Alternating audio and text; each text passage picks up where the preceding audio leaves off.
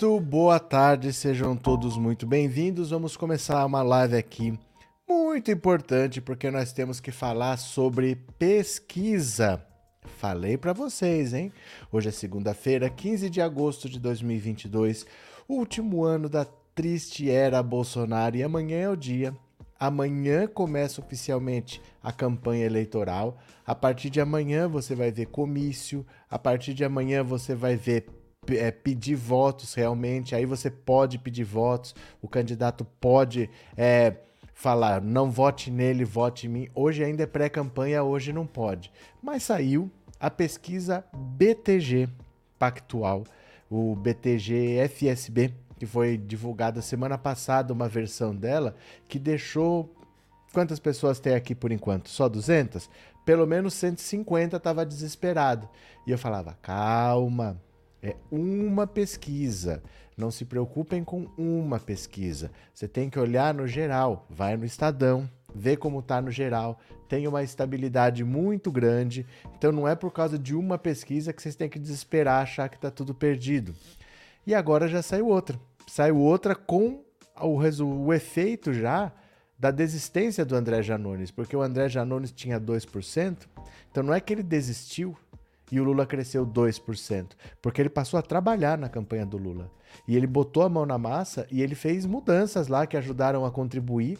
E o fato dele ter migrado incentiva indecisos a migrarem também a tomar uma decisão, porque olha, se até o cara que era adversário está apoiando, eu não sei em quem votar, mas o caminho deve ser por ali. O Lula cresceu 4 pontos. 4 pontos é fora da margem de erro de uma semana para outra.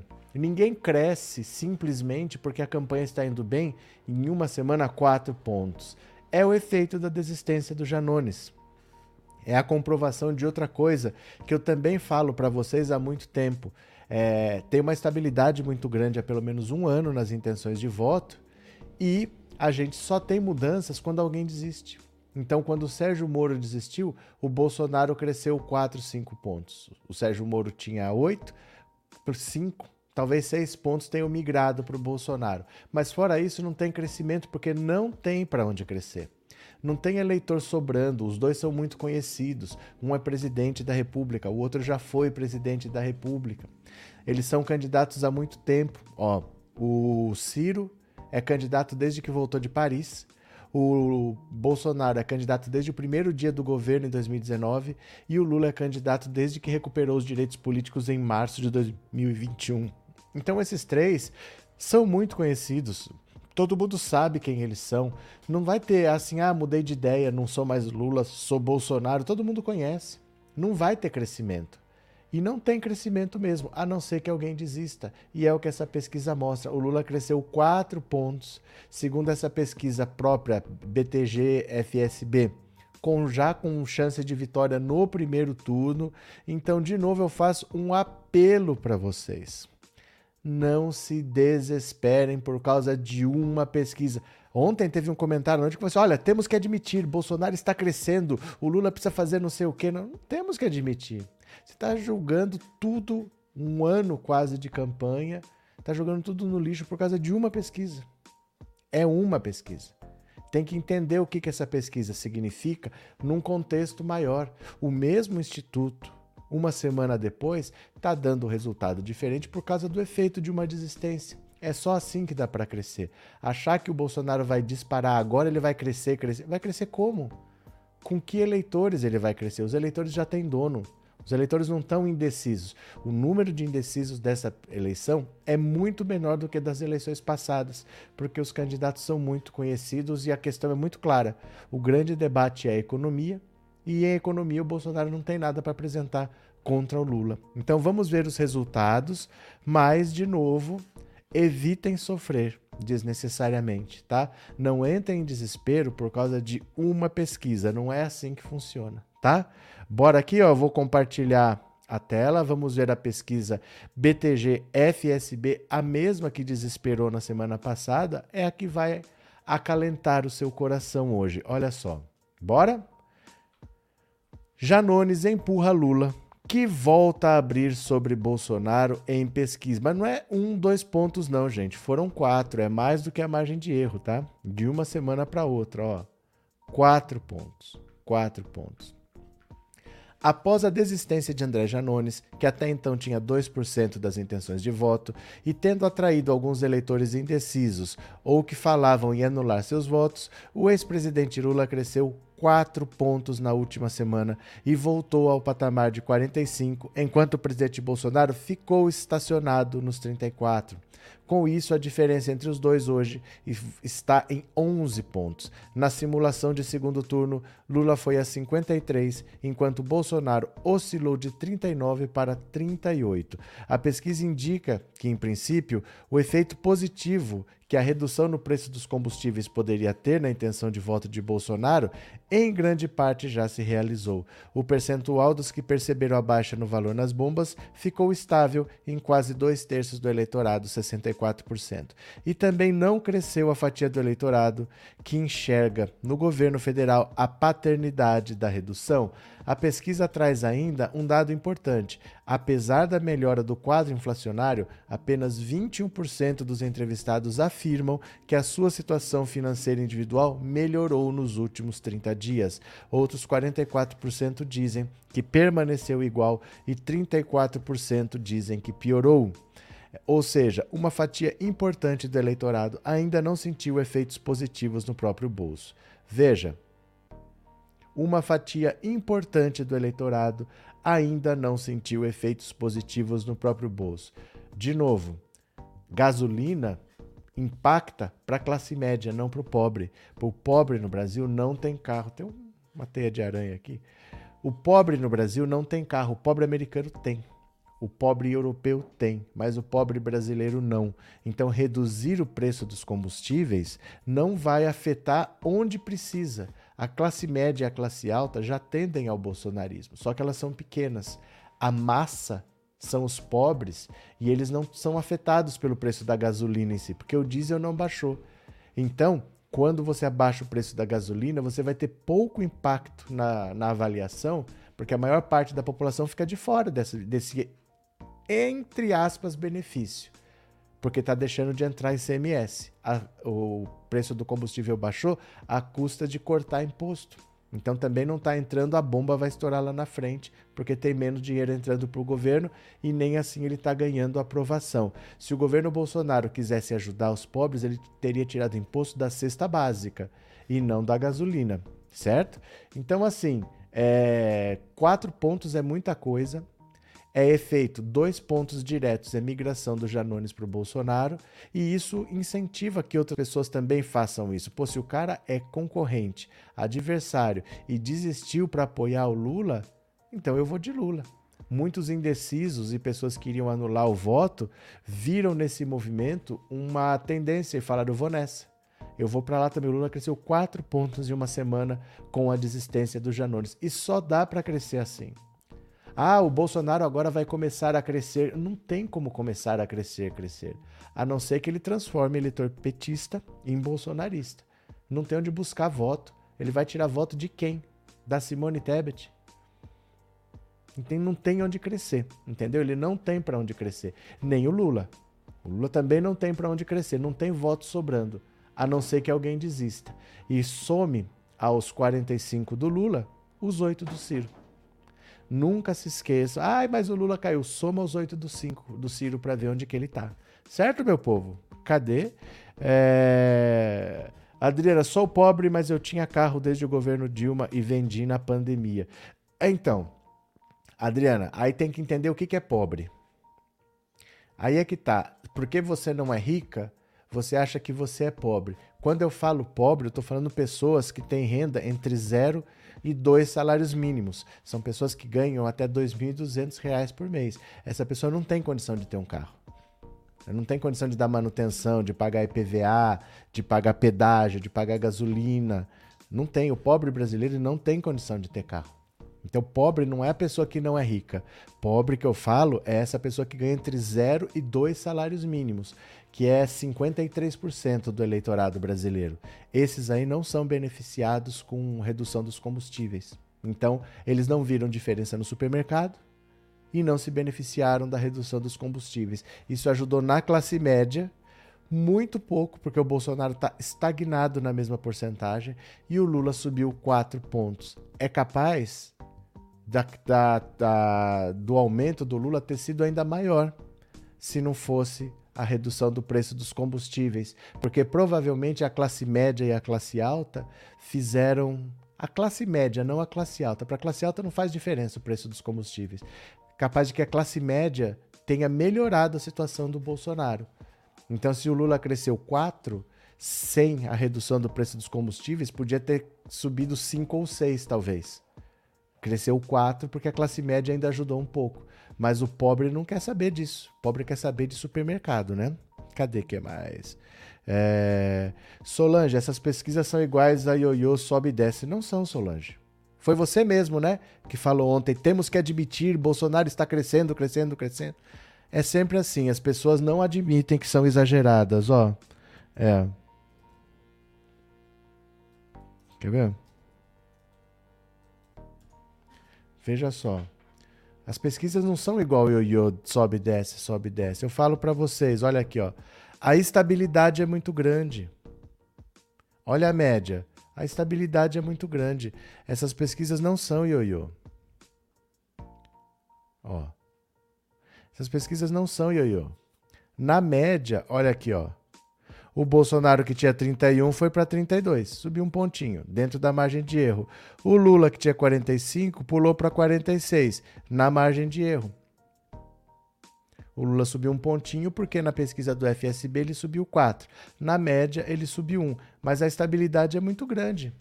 As pesquisas não são ioiô. É que as pessoas teimam em comparar institutos diferentes. O Lula estava com 46, por uma semana caiu para 45, voltou para 46 na média das pesquisas do Estadão. As pesquisas não são ioiô. Não temos que admitir que Bolsonaro vai crescer, crescer, crescer. Ah, o Bolo está crescendo, ele deu uma jogada de Messi. Nada disso está acontecendo. Nada disso está acontecendo, tá? É... Conheço gente que diz vou votar em Alckmin, é tucano velho de guerra. Mas o Alckmin não ganhou quatro eleições para governador em São Paulo por nada. Ele tem muita penetração, principalmente no interior. Tem muita gente que gosta dele, porque exatamente por ele ser o tal do picolé de chuchu. Ele é uma pessoa muito neutra. Ele não é nem para cá, nem para lá. Muita gente prefere a estabilidade. Quero um governo que não me enche o saco. Então me deixa trabalhar aqui, ó. Não quero um governo que vai rasgar a Constituição, que vai virar de cabeça para baixo, que vai dar golpe. Ele tem um perfil que tem muito trânsito assim com religiosos, com militares, com empresários, com agronegócio. O Alckmin é muito útil na campanha. Ele foi esse, essa foi a jogada de mestre da eleição, o Alckmin de vice. Aí virão os radicais falar que, ai, que absurdo engolir o Alckmin. Quantos votos você dará ao Lula? Quantos o Alckmin consegue trazer. Gente, estamos falando disso. O resto é conversa fiada, né? O resto é conversa fiada. É, Rafael, tem um aplicativo no celular que me alertou que mês passado gastei o dobro do que gastei em março no supermercado e eu achei que comprei menos. Pois é, é que é difícil realmente assim. Se você for com 200 reais no supermercado, você sai com duas sacolinhas assim, ó. Muito caro, muito, muito caro, né? Nivaldo, boa tarde a todos daqui de Manaus. Infelizmente, o que se diz, pastor Marcos Feliciano está começando a espalhar fake news. Ô, Nivaldo, mas não se preocupe com isso. Não se preocupe com isso. A fake news ela vai existir, ela vai acontecer, mas o eleitorado já se decidiu há muito tempo. Não vai ser por causa de fake news que vai mudar. Ah, mas em 2018, não compare a eleição de 2018 com nenhuma. Com nenhuma toda eleição, você tem um candidato do governo, que é um só. Nesse caso é o Bolsonaro. Era a Dilma, era o Lula, era o Fernando Henrique. Sempre tem um candidato do governo e tem um candidato, os outros todos são de oposição. Então o governo usa a máquina, o governo usa toda a estrutura do Estado, né? Toda eleição tem isso. A eleição de 2018 não tinha. Não tinha o candidato do governo tinha um candidato do PT, mas não um candidato do governo Dilma, porque o governo era Michel Temer, né? Tinha um candidato do MDB, mas que não teve apoio do partido. Não tinha candidato do governo. O Lula não participou. Quem participou foi o Haddad, que não era tão conhecido pelo país. Ele era o ministro da Educação e prefeito de São Paulo. Ele não era tão conhecido. Então foi uma eleição atípica. Não dá para comparar o que aconteceu. Você tinha dois desconhecidos, vamos simplificar assim, e é muito mais fácil o voto de lá e para cá. Isso é uma situação. Com os candidatos conhecidos, estabelecidos, um é presidente da República, o outro foi presidente da República, você pode falar o que você quiser, a pessoa não vai mudar de voto, porque ela conhece o candidato há muito tempo. Né? O Bolsonaro já é presidente da República há quase quatro anos. O Lula já foi presidente duas vezes. O cara que gosta não vai deixar de gostar, por, independente do que você fale. Né? Cadê o que mais aqui? Ó? É... Mês que vem, 600 reais não vai dar para comprar o que comprou hoje. E pior, Maria José, é que é só até dezembro. Depois ninguém sabe o que vai acontecer. Depois ninguém sabe. Aí vai ter que batalhar para achar em algum lugar, naquela esquina, num canto, num boteco, vai ter que achar 80 bilhões para manter esse auxílio de 600 reais durante um ano. Não sei de onde que vão tirar esses 80 bilhões aí. Muita coisa, viu? Cadê quem mais? Cadê? E olhe que essa pesquisa é por telefone. Imagina quando saírem as pesquisas presenciais. Talvez mostre um crescimento ainda maior do Lula com a desistência do Janones. Tem isso também. Essa pesquisa é por telefone, que normalmente o desempenho do Lula não é tão bom. Mesmo assim, ele cresceu 4 pontos. E você tem um efeito da desistência do Janones, dessa migração de votos, e você tem o efeito dos combustíveis que ajudou Bolsonaro. Então imagina se ele não tivesse feito essa loucura toda que ele fez. Talvez não fossem quatro, fosse cinco, seis. E imagina quando for uma pesquisa presencial. A situação dele é bem complicada. Eu vou lembrar uma coisa para vocês. Vocês querem ver, ó? Ó,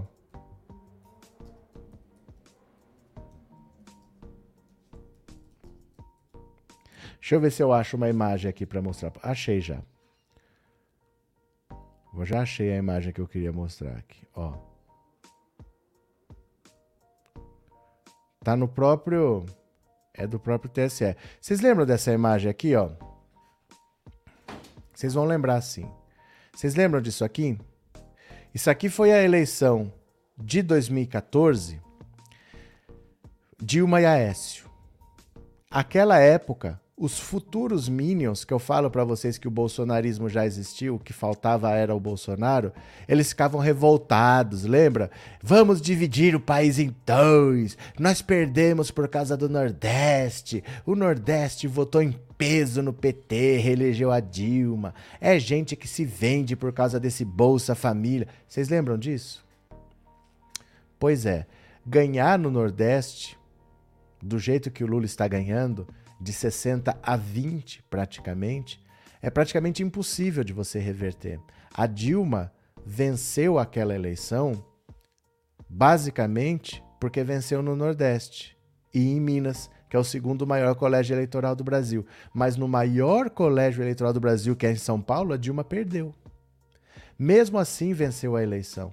Todo o Centro-Oeste, todo o Sul, a Dilma perdeu mesmo assim venceu a eleição. Hoje, o Lula está dando uma surra no Nordeste e está dando uma surra no Centro-Oeste. Está vencendo em São Paulo. E está dando uma surra no Sul. E está dando uma surra no Centro-Oeste e só empata tecnicamente no Norte, mas perde.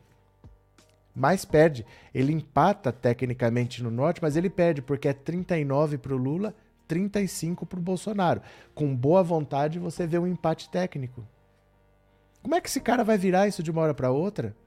Se quando ele, o PT, só por causa do Nordeste e Minas, basicamente, já foi o suficiente para Dilma vencer a eleição, como que o Lula vai perder essa eleição esmagando o Bolsonaro no Nordeste, no Centro-Oeste, no Sul, no Sudeste e só na região norte, empatando tecnicamente, mas mesmo assim perdendo também. O Bolsonaro perde em todas as regiões. Como é que isso aqui vai virar? Vocês lembram disso? Ah, vamos dividir o país, eles fiquem lá com o PT. Vocês lembram? Isso é de 2014. A situação do Bolsonaro é muito complicada, muito. Ele está perdendo praticamente no país todo. Ele está perdendo no país todo. Como é que ele vai reverter isso se quando o Brasil se dividiu, mesmo assim deu PT? Hoje está pior. né? Tá pior para o adversário do PT. Vamos ver aqui. Cadê? É... Nossa, que felicidade ainda tem a carta do povo no ICL, um dia de festa só para começar bem a semana. Eu falo para vocês, tenham serenidade, tenham maturidade, não passe a pessoa que estava desesperada semana passada, agora está estourando champanhe, nem uma coisa nem outra. Tenham a noção dos fatos. Quando você quiser saber o que está acontecendo, não se preocupe só com a pesquisa da semana passada. Venha para cá e veja que a estabilidade é muito grande. É muito grande, ó. É muito grande. O Lula agora deve crescer pelo mesmo motivo que aqui no começo o Bolsonaro cresceu. Migração de votos. Isso aqui foi a desistência do Sérgio Moro. Agora é uma desistência que faz migrar menos votos, porque o Janone só tinha dois, mas vai ser sentido. E a grande poupança do Lula chama-se Ciro Gomes. O Ciro Gomes, eu vou mostrar já já também, ele tá ferrado. Ele já começou a migração praticamente, porque ele rompeu a aliança que ele tinha no Ceará com o, com o PT, PDT e o PT. O Ciro Gomes rompeu essa aliança. E o Camilo Santana, que era o governador do Ceará, do PT, candidato ao Senado, está arrastando todos os prefeitos do Ceará para apoiar o Lula. Ele está trazendo o Ceará. O Ciro teve mais de 40% em 2018 no Ceará, agora ele está com 11%, mas o Camilo Santana está conseguindo arrastar o apoio dos prefeitos. O Ciro está mais isolado do que nunca. Esses 8% deles são poupança do Lula. Ah, o Ciro tem, o Lula tem 45 soma 8 do Ciro. É sempre assim, tá? Cadê quem mais? É... Olá, boa tarde a todos. Mas, professor, será que o Bozo vai aceitar o resultado? Problema dele. Se ele não quiser aceitar, ele não aceita. Chegou uma fatura de cartão de crédito para você aí. Você não quer aceitar o valor. E o que acontece? Pagar do mesmo jeito. É, não existe aceitar resultado. Onde é que você já viu chegar pro, pro perdedor e falar: o senhor aceita o resultado? Isso não existe. Isso é igual terceira via. Tem umas coisas nessas eleições que agora viraram assim. Vamos ver quando vai surgir um candidato de terceira via. No mundo, terceira via é raro. Porque normalmente você tem um candidato do governo, que tem todo o apoio do Estado, e um candidato opositor. E os outros são menores. No mundo é raro uma terceira via. Numa disputa entre Lula e Bolsonaro, mais ainda. Mas a imprensa inventou a tal da terceira via. E ficam aí falando de terceira via, ficam falando de Simone Tebet com 1%. Eles falam de terceira via que não existe. Outra coisa é essa, aceitar resultado. Não tem que aceitar resultado. O Figueiredo não passou a faixa pro Sarney. O Figueiredo saiu pela porta dos fundos, não deu tchau. Não tem uma entrevista dele se despedindo do governo. Problema dele. Não quer aceitar, não aceita, chora na cama. Gente, não existe essa dúvida. Não tem que aceitar. Fatos são fatos né? Fatos são fatos, não tem o que fazer. Ele vai sair. Cadê quem mais? Eu moro em Curitiba e também voto Lula, Anne Carolina. Pronto, cadê quem mais? É, Alé Souza, cheguei agora, depois eu volto à live. Suas críticas diretas me deixam muito animado. Mas não são as críticas que deixam animado, são os fatos. Os fatos estão aí, né?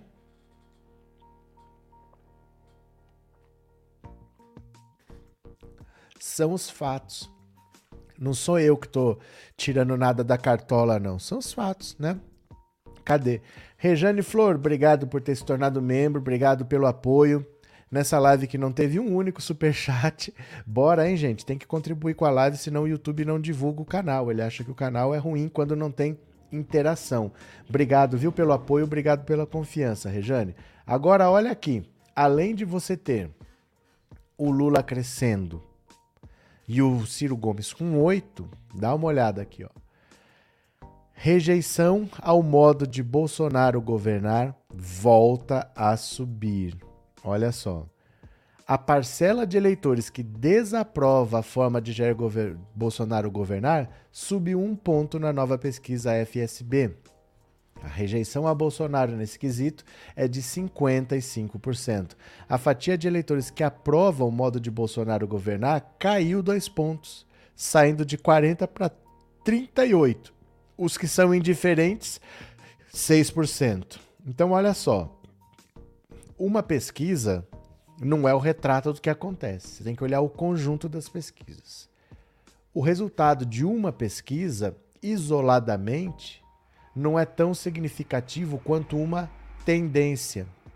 Então, quando eu vejo aqui que com tudo que o governo fez, jogando de helicóptero 40 bilhões de reais para as pessoas pegarem e colocarem na sacola, ele despejou 40 bilhões de dólares aí. Aprovou uma PEC, tentou baixar o preço dos combustíveis, aumentou o auxílio. Ainda assim, a rejeição ao governo aumentou. É um ponto percentual, é dentro da margem de erro. É. Mas a tendência tinha que ser de queda. Porque se mesmo assim, com tudo isso, embora seja um ponto, a tendência é de alta. Você pode, pode ser que não seja uma alta.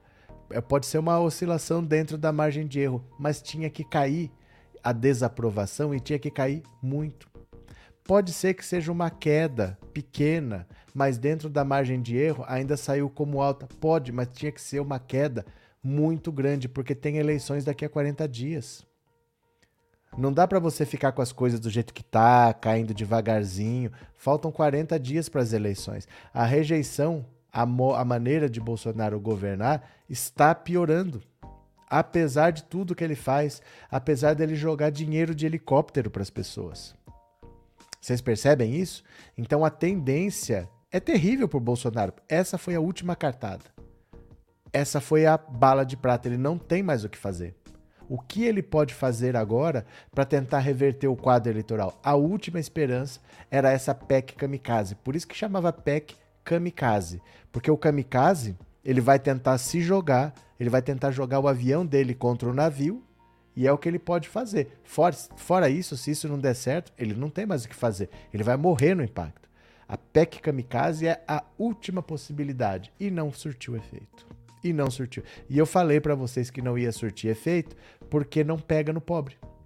Os 600 reais não são vistos pelo pobre como aumento, porque já era 600.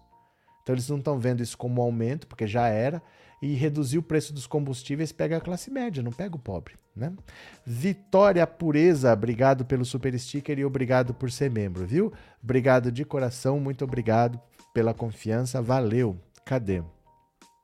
Rosângela, o senhor é muito especial, sempre acompanho Rosângela Miranda da Bahia. Rosângela, obrigado pelas palavras, obrigado pelo abraço, viu?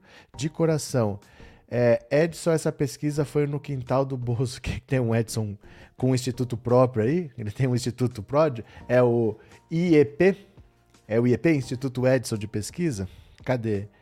É, Marlene Costa, em 2013, o deputado federal Bolsonaro contra o Bolsa Família disse: só tem uma utilidade o pobre no nosso país: votar. Título de eleitor na mão, diploma de burro no bolso para votar no governo que está aí. Verdade. Ele sempre foi contra o Bolsa Família. Ele chamava de Bolsa Esmola, Bolsa Miséria. Ele é contra o salário mínimo, tanto é que em quatro anos de governo ele não deu aumento real do salário mínimo. São quatro anos falando não pro para o eleitor, para o cidadão. E agora, nas vésperas da eleição, ele joga dinheiro de helicóptero para tentar ganhar a eleição. Mas ele não está preocupado com o bem das pessoas. Se ele quisesse ajudar o pobre, ele reduziu o imposto da cesta básica e não da gasolina. Então isso mostra muito bem que esse auxílio até dezembro e a redução do preço dos combustíveis é só por causa da eleição, ele não está nem aí para os pobres. Obrigado pelas palavras, viu, Marlene? É, Elisângela, obrigado pelo super sticker e obrigado por ser membro. E agora eu quero dizer uma coisa para vocês. Venham ver comigo o estranho caso, o estranho caso do candidato que não tem votos, que tem rejeição altíssima, mas que vence qualquer adversário no segundo turno. Eu nunca vou entender esse raciocínio do Ciro Minion. Nunca vou entender. Bora aqui, ó. Bolsonaro tem 54% de rejeição, seguido por Ciro Gomes com 48%. Quer dizer, o Ciro tem uma rejeição tão alta que só perde para o Bolsonaro, mas eles continuam achando que o Ciro vence qualquer adversário no segundo turno. Eu não entendo, o cara não tem voto e tem rejeição alta, mas tudo bem. A pesquisa do Instituto FSB feita para o banco BTG Pactual divulgada nessa segunda, mostra que o presidente Jair Bolsonaro, candidato à reeleição, na liderança da rejeição dos votos para o pleito desse ano. De acordo com o levantamento, 54% dos entrevistados não votariam no chefe do executivo de jeito nenhum. Já o candidato à presidência da República, Ciro Gomes, pontuou em segundo lugar com 48% de rejeição. A nova pesquisa divulgada hoje mostra pouca variação no índice de rejeição dos candidatos, com o maior número de intenção de votos de apenas um ponto percentual na comparação. No caso de Lula, é de 45 para 44. E na pergunta para Jair Bolsonaro, para mais dois, era 53, agora foi para 55. Então, olha, é, eu falo para vocês que não é simplesmente o resultado da eleição. Vamos nos detalhes. Bolsonaro, quando você pergunta, você votaria nele? 55% das pessoas dizem não voto de jeito nenhum. Como esse cara vai vencer a eleição? Com 55% da população falando não voto de jeito nenhum nele. Com mais de 50%, já se considera que não dá para vencer a eleição, porque você tem mais da metade dizendo que não vota em você de jeito nenhum. Só que acima de 50%, as pesquisas dizem é irreversível. Quando você chega no 55, não dá para você imaginar, ah, mas e se cair para 53, para 52, para 51? Quando chega em 50 por 55, já é uma rejeição tão alta que os especialistas dizem, a partir daí já é irreversível. Não tem como vencer uma eleição com 55% de rejeição. E o Ciro tem 8% de pessoas que votam e 48 que dizem que não votam nele de jeito nenhum. Mas o Ciromínio continua achando que o Ciro vence de qualquer adversário no segundo turno. Eu gostaria de entender essa lógica. De onde que eles tiram isso? Que o Ciro vence qualquer adversário no segundo turno. Ele tem uma rejeição altíssima e não tem voto. Como pode isso, viu? Cadê? É, Márcio, Bozo nunca, nunca mais ordinário, agora é hora de do povo voltar a ser feliz. Volta Lula, Márcio Vieira. Fábio Araújo, cirista e bolsonaristas é, disputam essa eleição para saber quem é o mais patético. É porque assim, é, eles se prendem muito no que o Ciro fala e o Ciro mente muito. O Ciro mente. Quando ele fala que ele venceria qualquer candidato no segundo turno, não é verdade. Não é verdade. Não é verdade pelo seguinte: ele se baseia na rejeição dele. Em 2018, ele tinha uma rejeição baixa, mas era normal. Rejeição normalmente funciona assim.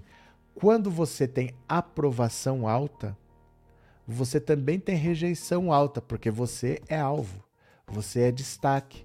Todos os adversários te atacam. Então, quem tem aprovação alta também tem rejeição alta. Por isso que o Lula tem uma rejeição alta, 40%. Quem tem aprovação baixa também tem rejeição baixa, porque ninguém liga. Ninguém fica atacando um candidato que não tem aprovação. Eles miram o fogo em quem está lá em cima.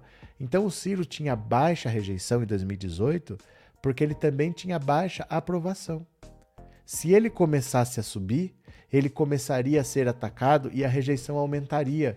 Então não é, não é simples como ele fala, eu venceria qualquer candidato. Ele se baseia numa rejeição baixa mas ele tinha rejeição baixa porque ele tinha aprovação baixa. Agora ele consegue a proeza de ter aprovação baixa e com rejeição alta. Por quê? Porque ele foi para Paris.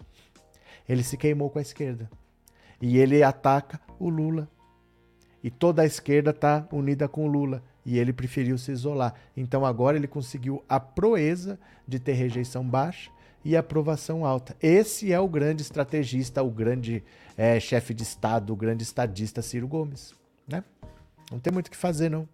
Cadê que mais? Quando começar a campanha na TV é amanhã. A família vai vir com uma enxurrada de fake news contra Lula. João, esquece isso.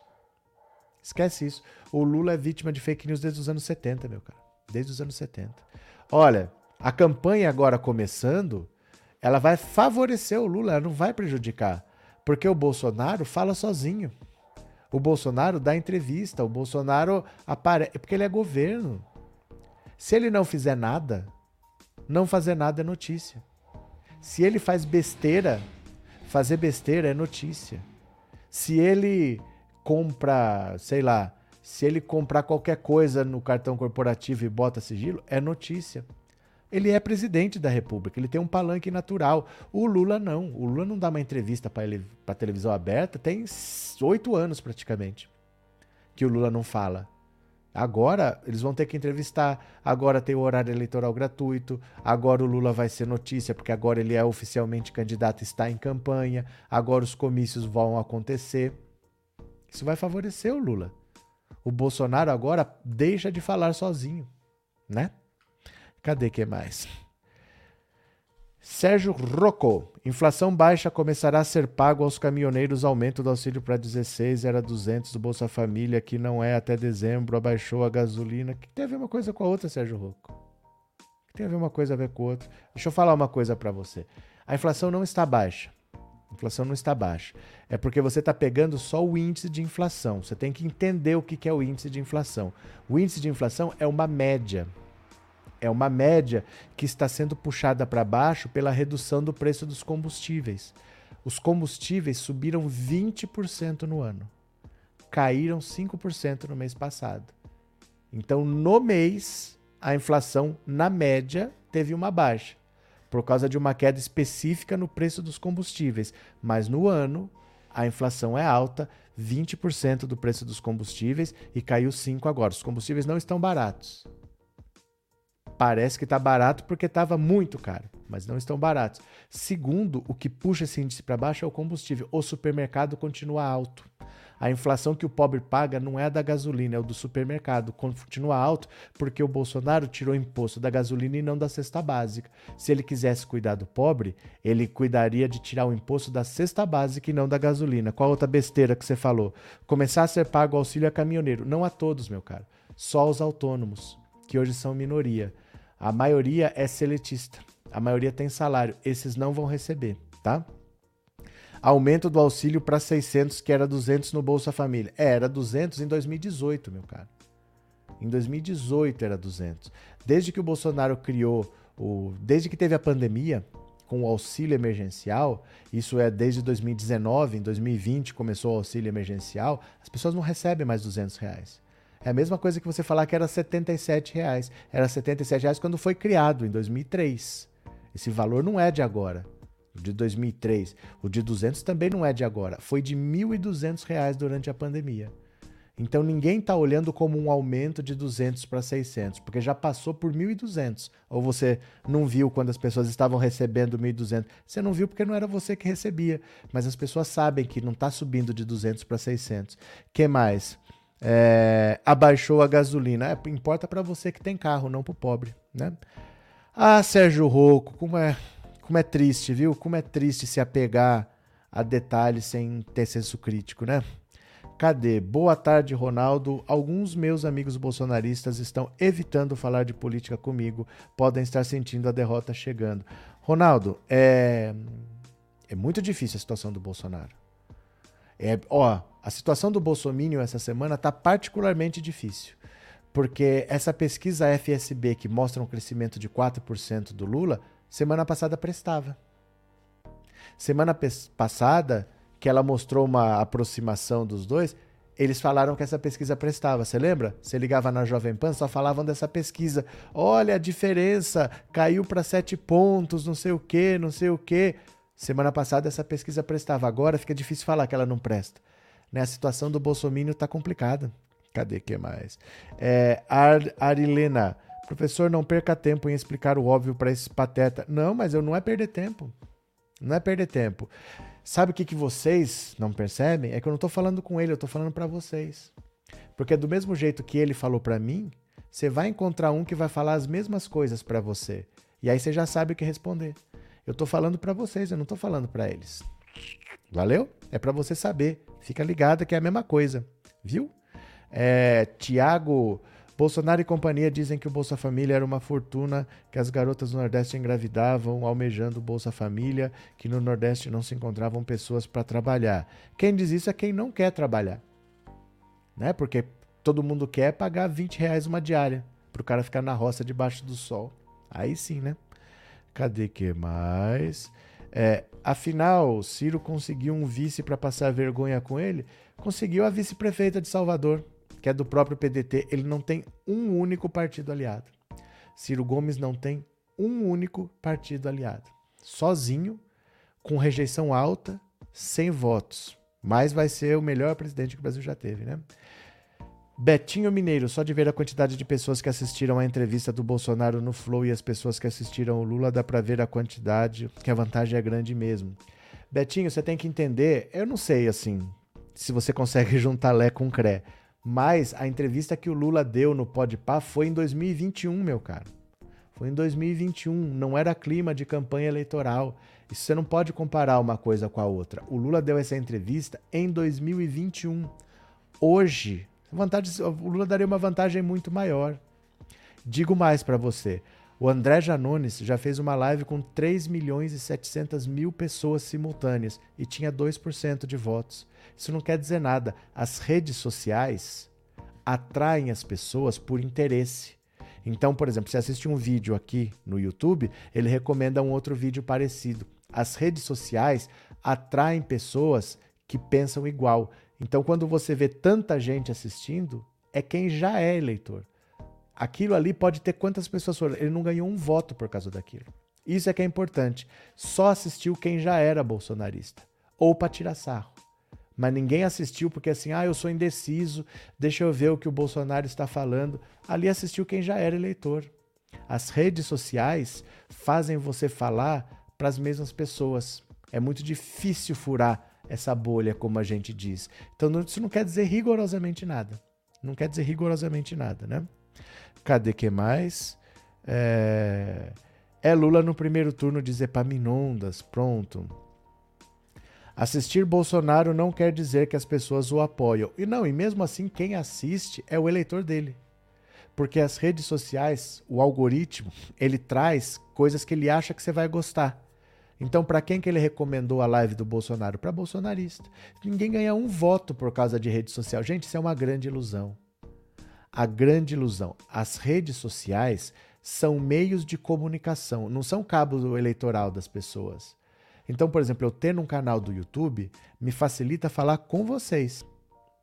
Se eu quiser, por exemplo, eu tô aqui, vamos dizer que eu saia candidato. Se eu quiser o voto de vocês, eu tenho um canal para falar com vocês, mas se eu quiser falar com o público em geral, dificilmente eu vou conseguir. Vocês entendem a diferença? As redes sociais são meios de comunicação importantíssimo, mas você fala normalmente para as mesmas pessoas. Então, se bastar para mim o apoio de vocês, beleza. Se eu precisar falar com outro público, não é a rede social que me leva. Ah, mas agora o crescimento nas redes sociais. As redes sociais atraem pessoas que já pensam daquele jeito. Ninguém vai crescer por causa de rede social, viu? É, Joaquim Cano, obrigado, Joaquim. Como que tá a Suíça? Tá calor aí? Abraço, meu parceiro. Muito obrigado pelo seu superchat, viu? Muito obrigado. É, o gado está se apegando a qualquer coisa para fugir da tristeza. Mas não tem muito o que se apegar. Não tem o que se apegar. Se eu pegar uma live do Lula de 2018 e vou querer comparar agora, Gente, nós estamos falando, a live do Lula no Pode Par foi o ano passado. Foi o ano passado, não posso comparar, nós estamos a 40 dias de eleições. É claro que vai dar audiência agora, é óbvio. Agora o clima é de eleição, ano passado não, né? Gente, em 2021, no começo do ano, o Lula nem tinha direitos políticos. Olha o que aconteceu de lá para cá, para você comparar uma coisa com a outra, né? Cadê? Maristani, eu acho que eu acho que a pesquisa da semana passada estava errada. Na verdade, Lula não cresceu, continua estável, graças a Deus. Maristânia, mas o instituto é o mesmo.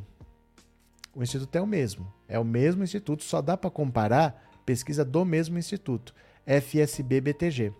Então, o instituto que mostrou queda na semana passada, agora está mostrando um crescimento. Beleza, nós temos que entender o que aconteceu de lá para cá. Teve um certo impacto da PEC Kamikaze, que eu falei para vocês, é um impacto que é passageiro. Porque vai ter uma grande euforia de que o, a gasolina baixou, mas aí o pobre vai perceber que ele não tem carro. A gasolina baixou, mas o supermercado continua caro. Não é que tudo baixou, só a gasolina baixou. Isso é bom para classe média. Essa euforia ia passar rápido. E a, teve a desistência do André Janones. Isso é um fator importante. Não dá para negar que o Lula cresceu. O Lula cresceu com o Janones e o Bolsonaro teve uma subidinha semana passada, mas que já passou. né? É, é assim mesmo, gente, né? Ana, Ana Bortolotti, fico indignada com os evangélicos que conhecem o evangelho e não vê e não vê que Acabe e Jezabel e seus profetas comandam Brasília. Ana, o assunto não é esse. O assunto não é religião. O assunto não é religião. É, não existe voto certo quando o seu voto se baseia em religião. Não tem voto certo quando você fala, ah, mas ele tinha que ver que Acabe e Jezabel. Não tem que ver isso. O assunto é política. A gente tem que ver que o Bolsonaro é um cara que está levando a economia para o colapso. Interessa Jezabel. Não existe voto certo quando o seu voto se baseia em religião. Sabe por quê? Porque o político percebe. Ele percebe que se ele falar três frases, o cara que baseia o seu voto pela religião, ele vota e não cobra nada não cobra plano de governo, não cobra nada para saúde, para educação, basta falar meia dúzia de frases e eles sabem que frase falar. Então nunca baseie o seu voto na religião. Não vem com essa história de Jezabel, de falsos profetas, esquece isso. Porque eles sabem como passar a perna no povo que decide o voto pela religião. Eles já sabem as frases que eles têm que falar. Solta uma frase homofóbica aqui, solta outra coisa ali, e eles já sabem o que falar. Então não baseie seu voto por isso, tá? Nunca, nunca. Não existe voto certo baseado em religião. Antônia Pinheiro, obrigado por se tornar membro, obrigado pelo apoio, obrigado pela confiança, viu? Obrigado de coração mesmo, muito obrigado. É... Tá difícil agora para se aposentar. Elevou o número e o tempo de idade, o Bozo fez isso. Não tá difícil, José, está impossível. Se você não se aposentou, dificilmente você vai se aposentar na sua vida. Imagina, por exemplo, uma pessoa que é vendedora numa loja. Uma menina nova, bonitinha, dessas que eles pegam para ser vendedora. Para se aposentar, você tem que ter 65 anos de idade e 40 anos de contribuição. Eu quero que você vá numa loja aí e veja uma vendedora de 65 anos de idade. Um pedreiro que carrega saco de cimento, que carrega areia. Quero que você vá numa obra e me mostre um pedreiro com 65 anos de idade. Essas pessoas não vão se aposentar. Não vão mais se aposentar, né? É possível comprar tantos views quanto curtidas nas plataformas digitais, entre elas o YouTube. Gessé, tudo é possível. Tudo é possível, mas não tem efeito. Mas não tem efeito prático. Sabe por quê? Porque, por exemplo, vamos dizer, existe mesmo um jeito de eu comprar seguidores. Vamos dizer que eu queira comprar um milhão de seguidores. Eu posso comprar. Só que esse seguidor ele não assiste, ele não comenta, ele não dá like, aí isso prejudica o seu canal.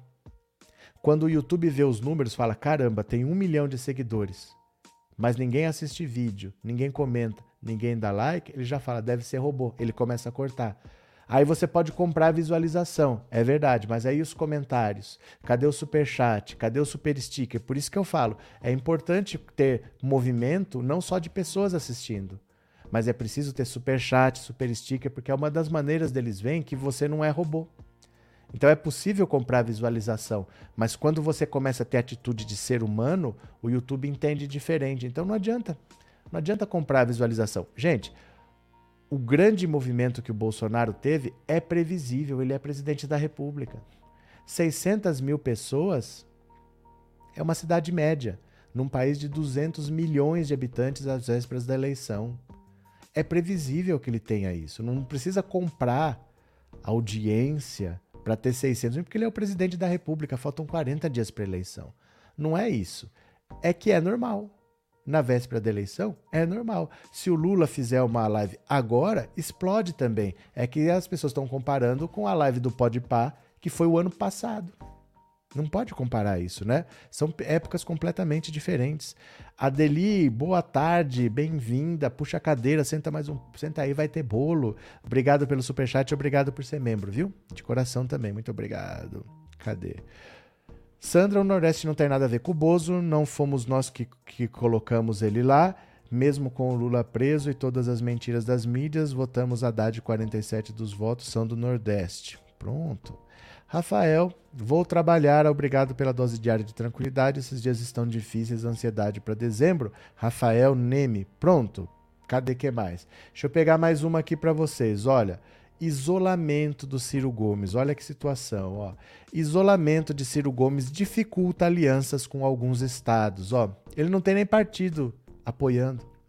O isolamento da candidatura à presidência do ex-ministro Ciro Gomes, que fracassou na tentativa de atrair o apoio de outros partidos, se refletiu na montagem dos palanques estaduais pedetistas. Nos 10 estados onde a legenda lançou candidatos a governador, em apenas três conseguiu fechar alianças: Maranhão, Ceará e Rio de Janeiro.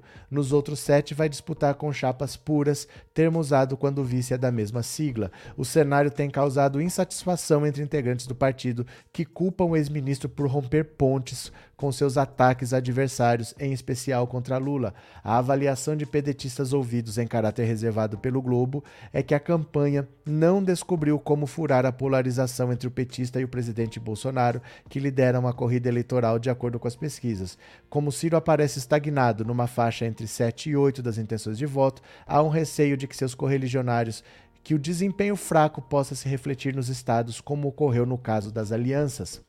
Procurada, a campanha de Ciro atribui o isolamento do PDT nos estados a uma ofensiva do PT para atingir o pedetista. Os dois partidos em 2014 estavam juntos em três estados, mas dessa vez vão subir no mesmo palanque em apenas três: Rio Grande do Norte, Amapá e Alagoas. É uma opção da estratégia da campanha do Ciro criar uma linha para poder chegar aos objetivos que deseja e ele não vai deixar de obedecer ao que propõe a sua campanha para estar atrapalhando um Estado ou outro que tem mais força de Lula.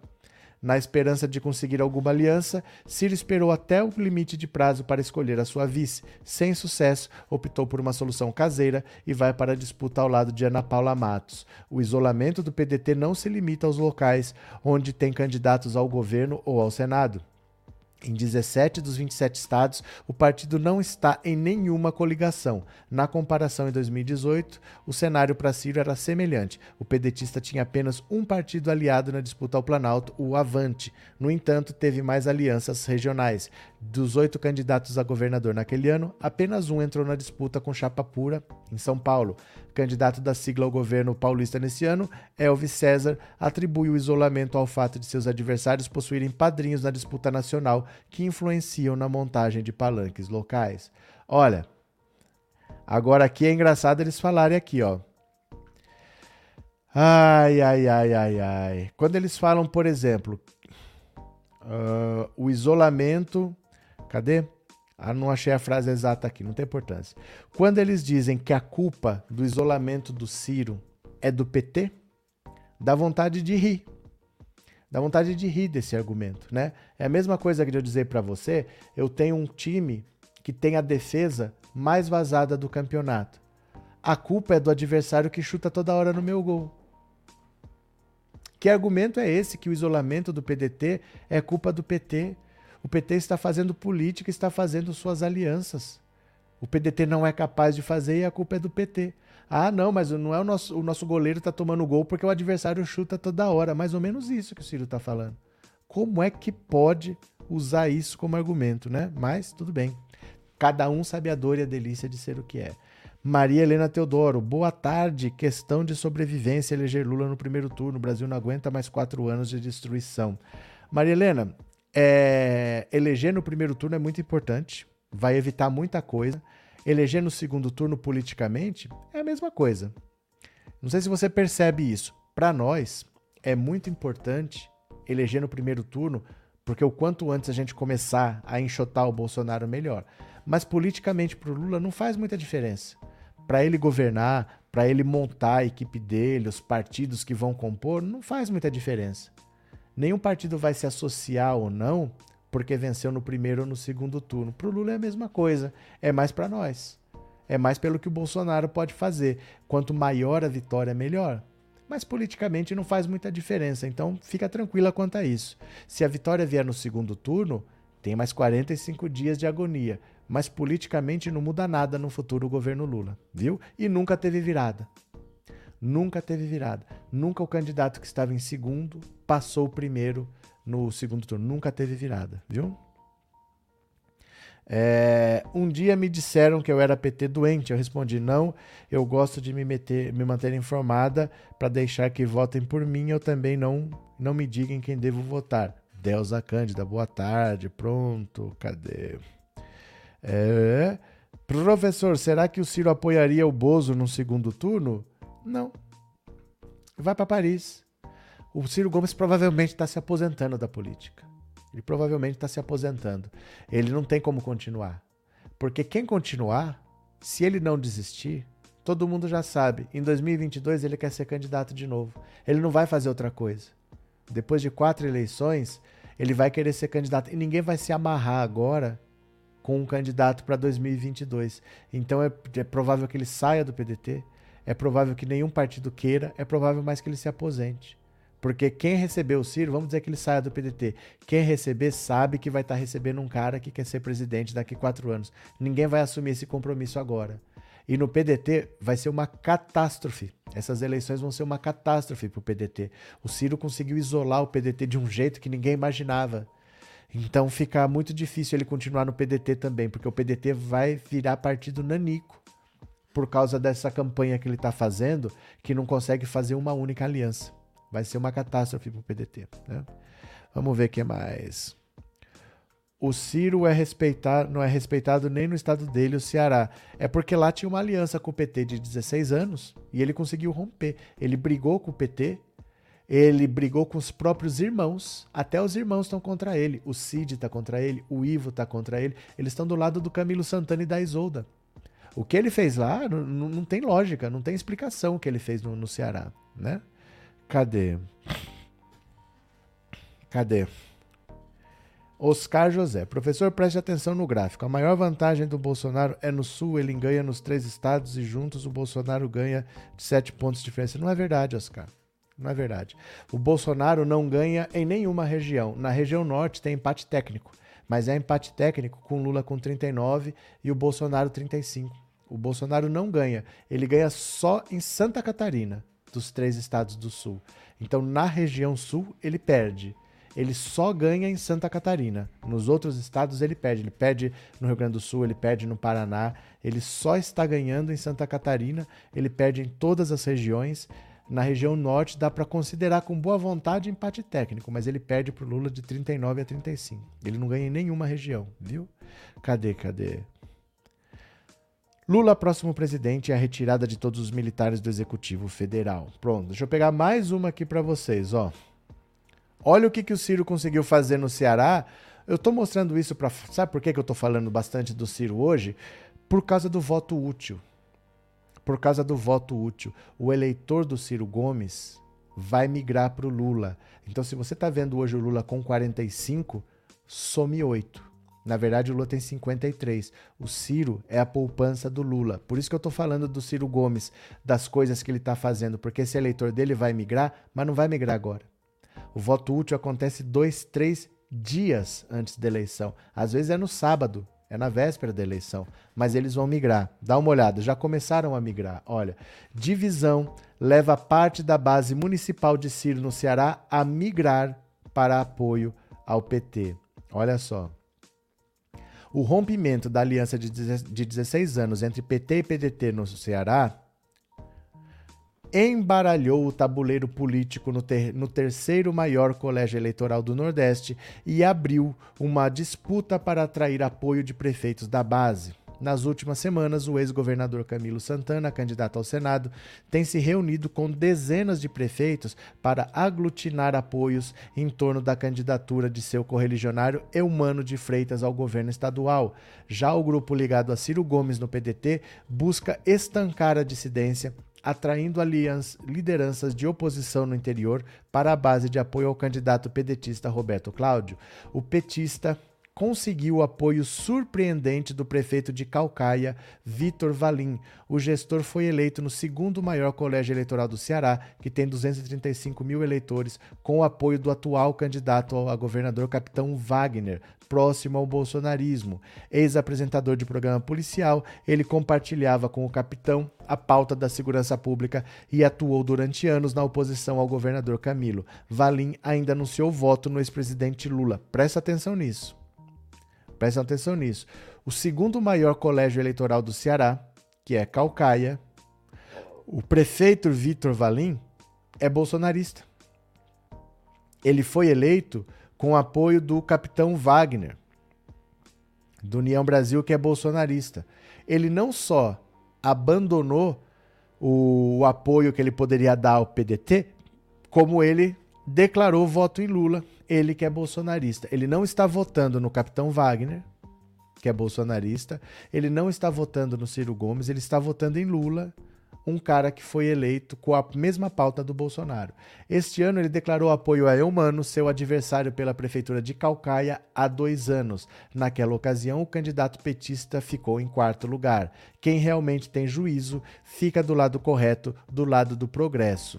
Santana tem buscado o maior número possível de prefeitos, inclusive aqueles das cidades pequenas. É o caso, por exemplo, do prefeito Joaci Alves dos Santos, conhecido como Juju, prefeito de Jaguaribara, cidade de 8,6 mil eleitores, que deixou o PDT junto com a governadora do estado Isolda Sela, que era vice de Santana e foi vetada por Ciro como candidata à reeleição.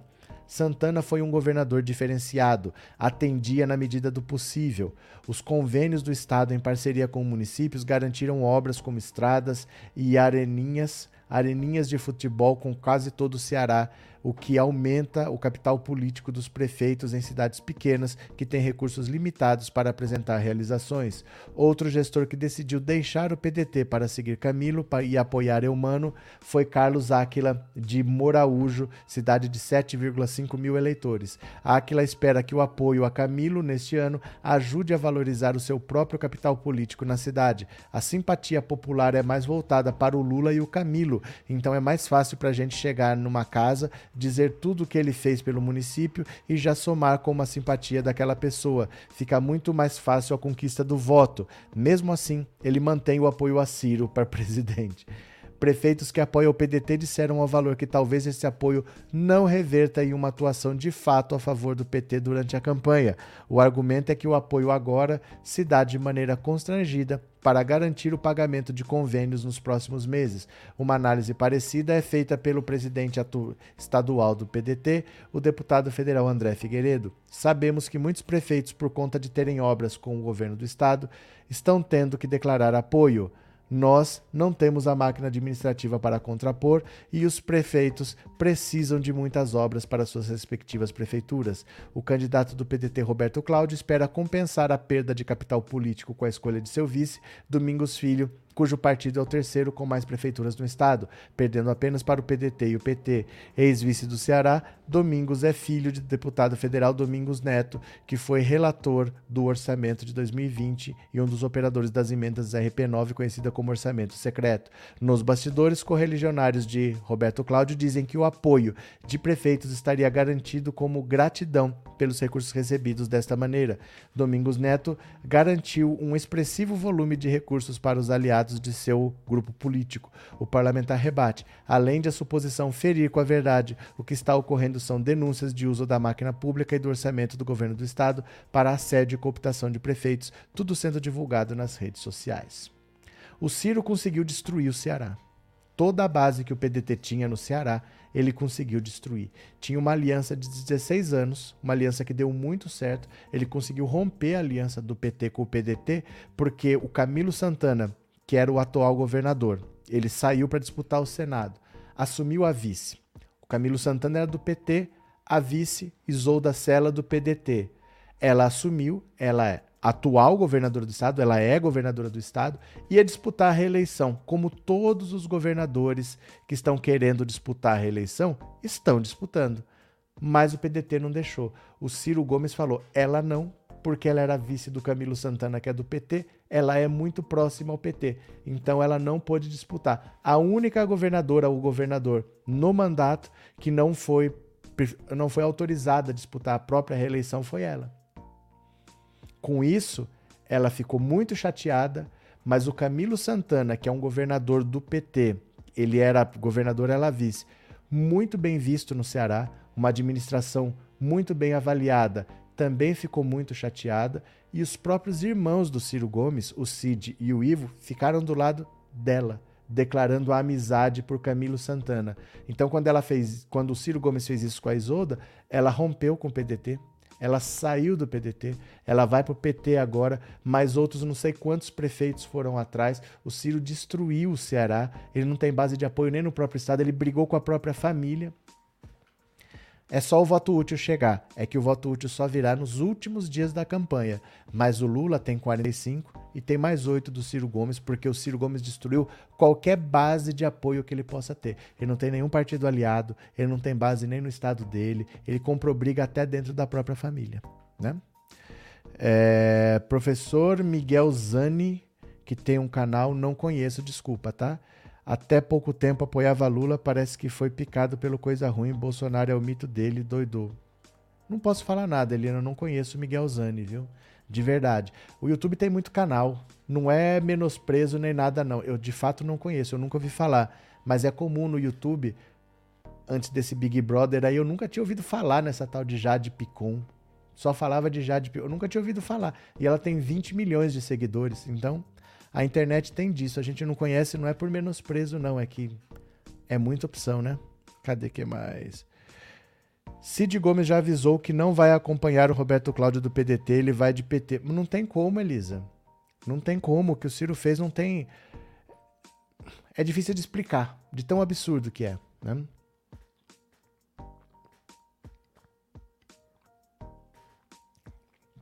Ele impediu a governadora que está no cargo de disputar a própria reeleição sendo do partido dele. Quem que faz isso? Pensa bem, ela é do partido do Ciro. Ela tem a máquina do Estado na mão e o Ciro falou: não. Você era vice do Camilo Santana, que é do PT. Eu não quero nada com você. Eu quero esse candidato aqui, ó. Impediu ela de disputar a própria reeleição. Quem que faz isso? Agora ela saiu do PT, do PDT vai para o PT, ela vai ficar um tempo sem partido, mas próprio, os próprios irmãos do Ciro Gomes estão contra ele. Né? Cadê? Jennifer, a Isolda foi secretária de Educação de Sobral e é responsável pela excelente avaliação que Sobral tem no Brasil em termos de educação. Educadora nota mil. Não tem o menor sentido. Não tem o menor sentido que o Ciro fez. Até os irmãos estão contra ele, né? Ciro é arrogante e egocêntrico, características que não ajudam a captar votos. Sua postura de um derrotado e frustrado nunca será presidente. Não, e principalmente assim. É, se eu vou ser candidato a presidente, ó, eu sou candidato a presidente. Qual que é o meu plano de governo? Vamos ver que apoios que eu vou construir. Porque se eu me associar ao PCdoB, é uma coisa. Se eu me associar ao PP, é outra. Porque cada partido vai querer participar do governo. Então eu preciso ter alianças, eu preciso discutir com essas alianças o que, que nós vamos construir juntos e a, e a partir dessas alianças nós vamos elaborar um plano de governo. Não existe quatro anos da eleição fazer isso aqui, ó. Não existe isso. Quatro anos antes da eleição, o cara fala: olha, eu já tenho meu plano de governo, tá aqui, ó, tá à venda na Amazon. Isso é uma loucura, gente. Ninguém faz o plano de governo quatro anos antes. Porque depende de quem são seus aliados. Você tem que construir isso aqui juntos. Isso aqui que o cirista fala que é, ah, o Ciro é o único que tem um plano. Ele não deveria ter um plano. Isso aqui é contra a política. Porque o plano você constrói juntos. E agora a gente entende por que, que ele fica isolado. Porque se eu não posso colaborar, se ele já tem o plano pronto, como é que eu vou entrar num governo para não poder falar nada porque o plano já está fechado? Então é lógico que ele ia se isolar quando ele fez isso. Quando ele divulgou o plano quatro anos antes, transformou em livro e está vendendo, é claro que ele ia se isolar, porque o plano tem que ser construído junto. Isso é um erro. Ele conta como uma grande coisa, mas isso é um erro. É por isso que ele está isolado, porque ele se fechou. Ele já tem as soluções. No meu primeiro dia, eu vou fazer isso, eu vou fazer aquilo. Ele não conseguiu nenhum apoio. Como é que ele vai fazer essas coisas todas, né? O voto útil virá, viu? O voto útil virá. Quem ainda não deixou o seu joinha, é a hora é agora. Obrigado, companheiros. Obrigado, Kelly. Cláudio Colares, eu não entendo por que o Ciro ter tanto poder num partido que ele entrou depois de rodar em praticamente tudo. Eu não sei por que ele tem tanto poder, mas ele é vice-presidente do PDT. Ele é dirigente. Então não dá para alguém chegar e falar, olha, desiste dessa candidatura aí, porque o partido quer fazer isso. O partido não quer que ele seja candidato, porque ele está torrando dinheiro numa campanha presidencial, poderia estar tá usando esse dinheiro para eleger deputados, e os deputados estariam no palanque do Lula, que é muito melhor do que o melancólico e patético palanque do Ciro Gomes, que não vai ter ninguém. Então o partido não quer ele como candidato, mas ele é vice-presidente. Então, o que, que faz? Né? Deram poder para quem não podia ter. Adelmárcia, obrigado pelo super sticker e obrigado por ser membro, viu? Muito obrigado, valeu, muito obrigado. É, se o Ciro fosse esperto, tentaria ser ministro e não presidente, ele odeia negociar. Mas ministro de quem? Ministro de quem? Quem chamaria o Ciro para ser ministro? Gente, ó, Shideravan. Sabe o que a gente tem que entender? Que o Ciro Gomes é um cara, ele adora falar, fui prefeito de uma capital, governador de um estado. Verdade. Ele ganhou o governo do estado em 1990. Tem 32 anos. 32 anos. O que, que o Ciro fez nas últimas três décadas? Nada. Nessas três últimas décadas, ele foi é, deputado de 2007 a 2010. Não porque ele quis, ele mesmo fala que ele não queria ser deputado. O partido que pediu para ele ser deputado para puxar voto, ele foi um dos dez deputados mais faltosos não apresentou nenhum projeto, porque ele não queria ser deputado, ele só foi deputado porque o partido pediu. São 30 anos sem fazer nada. Ah, ele participou da elaboração do Plano Real, 1994. Nós estamos falando do século 20. Nós já estamos indo para 2023. Nós já estamos no século XXI há muito tempo. As realizações do Ciro são de 20, 30 anos atrás. O resto é garganta. O resto é garganta. Quem deu oportunidade para ele nesse princípio foi o Lula. Nesse período, quem deu oportunidade para ele foi o Lula que colocou ele de ministro. E ele ataca o Lula. É só isso. Ele não fez nada, ele só fala. O Ciro só fala. Faz 30 anos que o Ciro só fala. O Ciro não faz nada, né? Cadê? Meu voto aqui no Ceará é Lula, Eumano e Camilo e Luiziane Lins. Jennifer Mesquita. Cadê? Cadê? É, que pena o PDT vai ser extinto. É, o que a gente vai fazer? O PDT vai minguar. Vai eleger pouquíssimos deputados. Ó, vocês já pararam para pensar? As pessoas não pensam nesse número. Pensa aqui comigo, ó. Vamos dizer assim. O PT. O PT é o maior partido da Câmara tem acho que 53 deputados. 53, vamos para facilitar a conta. Como são 27 unidades da federação, vamos falar que são 54. São dois por estado.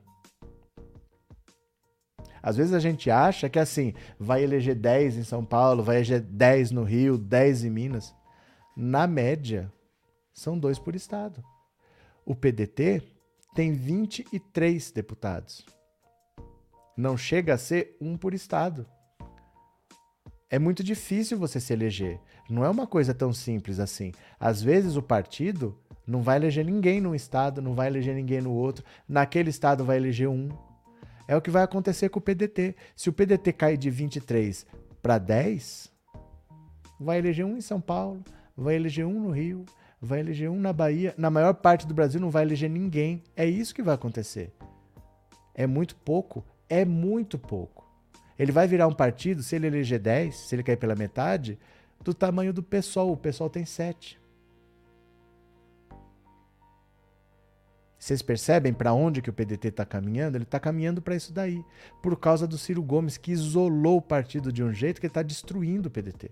Ele está acabando com o PDT. Na maior parte dos estados, o PDT não vai eleger ninguém. Nenhum deputado. Não vai ter deputado do PDT eleito. E eles sabem disso.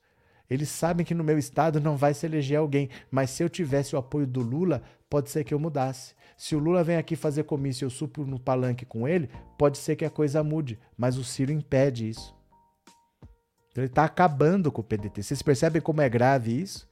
Você cair de 20 para 10, ele vai virar um partido do tamanho do PSOL.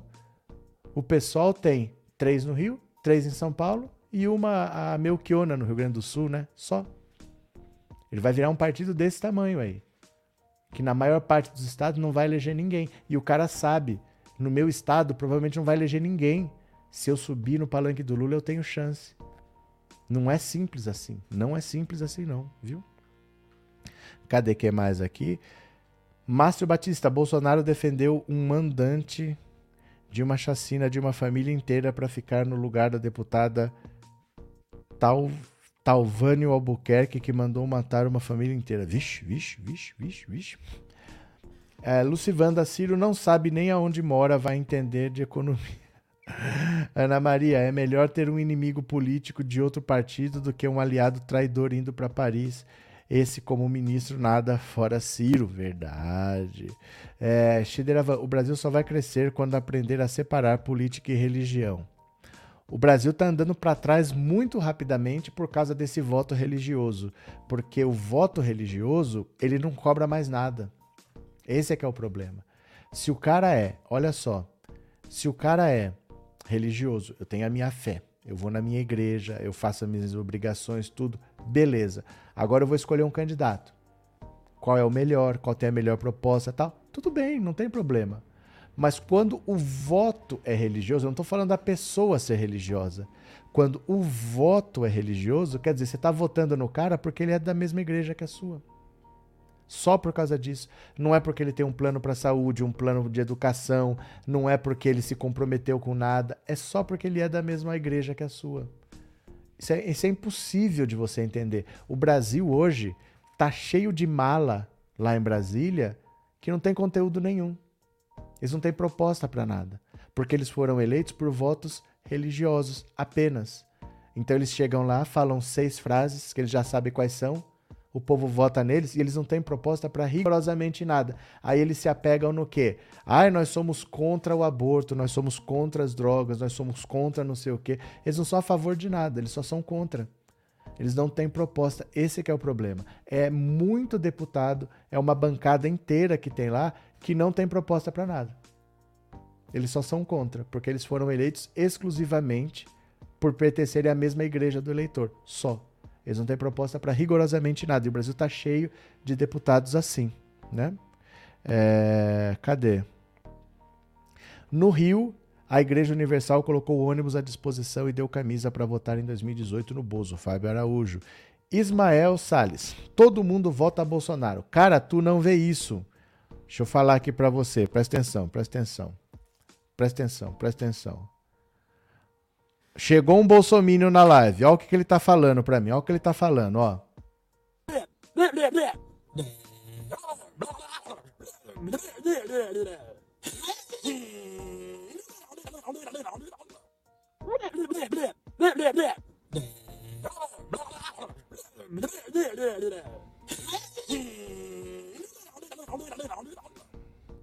Ah, Ismael, ah, Ismael, ah, Ismael. Tem que denunciar pastor que divulga mentiras no altar contra Lula. É que não adianta, mas não adianta. Sabe o que, que nós temos que entender? É que não dá para obrigar as pessoas a pensar igual a gente. Não tem como. Tem gente que odeia o Lula desde os anos 70, nunca gostou e nunca vai gostar. Não tem muito o que fazer. Nós temos que aceitar que tem pessoas que não gostam do Lula e que nunca vão gostar, né? Cleide, pura verdade, faz sentido. Estava na igreja estava na igreja, em vez de falar sobre Deus, os pastores faziam decorar o número dos candidatos. Então, mas se fossem candidatos com propostas, não teriam problema. Mas esses candidatos estão sendo indicados só porque são da igreja. Esse é que é o problema. Aí é que está o problema. Ele está indicando o candidato só porque são da igreja. E as pessoas vão votar só porque são da igreja, não porque vão lutar por educação, por saúde, por saneamento básico. Não, é só porque é da igreja. Esse tipo de voto está acabando com o Brasil. Tem mais de 100 deputados lá que não tem proposta para rigorosamente nada. Rigorosamente nada. Eles só foram eleitos porque o eleitor e ele são da mesma igreja, o cara deu um voto. Ele chega lá, ele não faz nada. Rigorosamente nada, né? Cadê? Esses bolsomínios vão se decepcionar com o resultado da eleição. E vai fazer o quê, né? Não posso fazer nada. Eles que escolheram. Cadê? Aqui não é lugar de bolsoerista fora, disse a Sueli. Tá certo. Júlio, com Paulo Guedes ou não, o auxílio vai acabar se esse crápula for reeleito juntamente com essa turma de senadores e deputados competentes. Cadê? Esses deputados eleitos não têm conteúdo e só tiram dinheiro de todos nós. É porque eles não foram eleitos para nenhuma finalidade. Eles não foram eleitos. É diferente, por exemplo, assim. Vamos dizer, cara, eu sempre trabalhei pela educação. Eu quero mudar a educação desse país. Eu quero que o seu filho tenha uma escola decente. Não é aprender a ler e escrever, não. O cara sai, vai sair de uma escola brasileira e pode estudar em qualquer universidade do mundo. Eu quero que o Brasil tenha uma educação de primeiro mundo. Não é isso. Esses caras, eles são eleitos simplesmente porque são da mesma igreja. Só por causa disso. Eles não têm proposta para nada. Se eles tiverem proposta, não tem problema. Ele pode ser religioso. O problema não é o cara ser religioso, o problema é o voto ser religioso. O voto religioso elege candidatos vazios. O voto não pode ser religioso, a pessoa pode ser, o candidato pode ser. Mas o voto não pode ser religioso. Não posso votar só porque o cara é da minha religião. Né? Uh, é, se eu for numa igreja dessas, a francesinha no meio do culto. Saio, será que é isso? Saio a francesa no meio do culto? Será que é isso, Isabel? É, cadê? Esses bolsominions só sabem comer sal e capim. Boa tarde. Edivaldo, eu votei duas vezes no Lula, anos depois chegou a conta dessa nossa inocência, nossa mensalão, petrolão e toda a corrupção sistêmica. Hoje sou convicto de que a esquerda é como câncer. É, Edivaldo, deixa eu falar uma coisa para você. Você é de esquerda, quer você queira, quer não. Sabe por quê? A direita, esquerda, não é uma questão de escolha, é uma questão de poder. Você é da direita quando você nasceu na direita, quando você tem posses para ser da direita. Você pode até defender os ideais da direita, mas você não pertence à direita. Por um acaso, você acha que você é engenheiro, você tem um bom salário, você constrói casas, tudo certo. Você acha que quando forem discutir para onde vai a construção civil do Brasil, eles vão te convidar? Eles vão te convidar os donos de construtoras. Eles vão chamar os grupos de investimento. Esses é que são a direita. Você, quer você queira, quer não, você é a esquerda. Só que você é a esquerda defendendo a direita. Você está defendendo que a direita fique cada vez mais rica, achando que você vai se beneficiar. Você é igual o cachorro que defende a casa lá na grade, mas de noite dorme na casinha do lado de fora. Você não entra dentro de casa para dormir. Você acha que você é da direita. Você apenas defende, como um bom capataz, a fazenda do dono. Mas você não é o dono da fazenda. E nunca será e nunca será. Porque normalmente a pessoa que nasce pobre morre pobre. A pessoa que nasce rica morre rica. Ah, eu conheço um monte de gente que enriqueceu. Você conhece gente que melhorou de vida. O rico, ele não precisa trabalhar para ter dinheiro. O rico, se ele quiser falar, eu vou passar dois anos estudando a fauna e a flora da Polinésia, ele vai e o dinheiro está entrando do mesmo jeito. Porque ele tem dinheiro para trabalhar para ele, ele não precisa trabalhar. Você não conhece pessoas que enriqueceram, você conhece pessoas que melhoraram de vida. Isso aí acontece. Mas o rico, ele nasce rico e o pobre, ele nasce e morre pobre. Ele consegue melhorar. Ah, eu sou empreendedor. Você tem uma lojinha na sua garagem, você não é um empreendedor. Você está lutando para sobreviver, é diferente. Então, você querendo ou não, você é de esquerda. E você não entendeu que você é esquerda defendendo a direita e prejudicando a esquerda da qual você faz parte. Por isso que você está nessa situação. Porque você não luta para melhorar a sua vida. Você luta para melhorar a vida do seu patrão. Você está ajudando o patrão a trocar de carro. Você está ajudando o teu patrão a viajar para a Europa de novo, ao invés de ajudar os seus filhos a terem boa escola e boa saúde. Fique com Deus na sua posição, tá? Se você quiser continuar defendendo os interesses do seu patrão, fique à vontade. Mas saiba que esse país não é seu, esse país é do teu filho, da tua filha, dos teus netos. E é isso que você está deixando para eles. Um país dominado pelo Abílio Diniz, dominado pelo velho da van. É isso que você está deixando para eles. Um país que não vai ser deles, que vai ser dessa gente que, se pudesse, vendia tudo e ia morar em Miami. Valeu, meu caro? Vem abraçar o Lula, Edivaldo. Vamos fortalecer a democracia. Cadê, cadê? Cadê? Direita, entre aspas, Eliezer Miguel 2. Cadê o Eliezer Miguel 1? Cadê? Jaqueline, professor, diga se é possível quais as condições para a pessoa dizer que é rico. Ninguém, não, não existe a pessoa dizer que é rico. É a mesma coisa a pessoa dizer que é famoso. Se eu preciso dizer que eu sou famoso, eu não sou famoso. Né? Se eu preciso, olha, você não me conhece, você tem que me conhecer, eu sou famoso. Eu não sou famoso. O rico é a pessoa que não precisa trabalhar porque ele tem dinheiro que trabalha para ele. Então, por exemplo, se eu quiser falar assim, você quer saber? Cansei desse país. Eu vou morar em Nova York. Eu compro um apartamento, fico lá, eu tenho minhas aplicações rendendo aqui. Eu vou, vou morar lá, vou ficar cinco anos lá. Depois eu vejo o que, que eu faço. Boto meus filhos lá enquanto eles fazem faculdade, eu fico aqui. Pronto. Isso é o mínimo para você se considerar rico. Mas normalmente o rico, o rico mesmo, é aquele cara que é assim. É, cadê? Quem que perguntou foi a Jaqueline. Jaqueline, você tem conta para pagar? Você tem conta para pagar? Chega fatura de cartão de crédito para você? Você tem IPVA? Você tem IPTU para pagar? Então, você tem que pagar ou o governo perdoa? Você tem que pagar ou o governo perdoa? Porque o pobre tem que pagar, o rico o governo perdoa.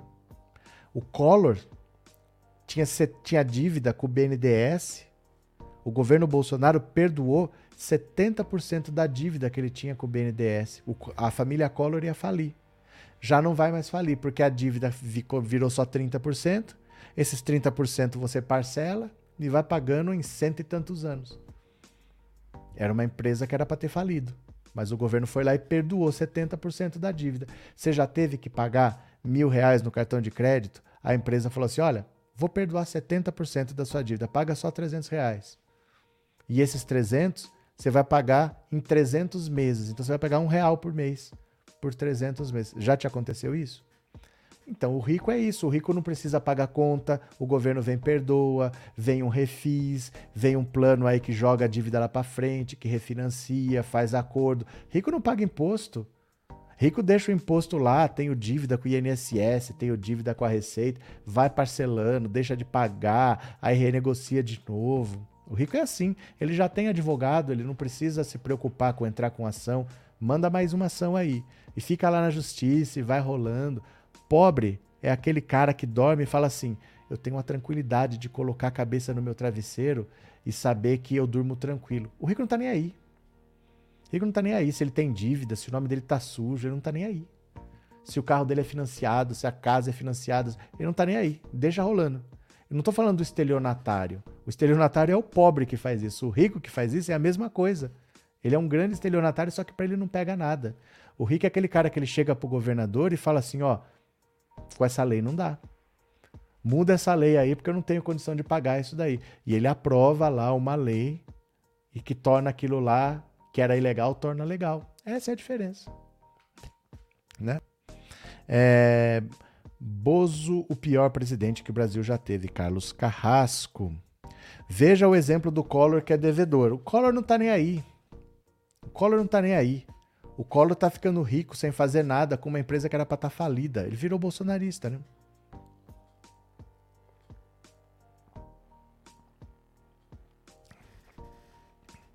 Cadê quem mais? Vicente. Ed Souza.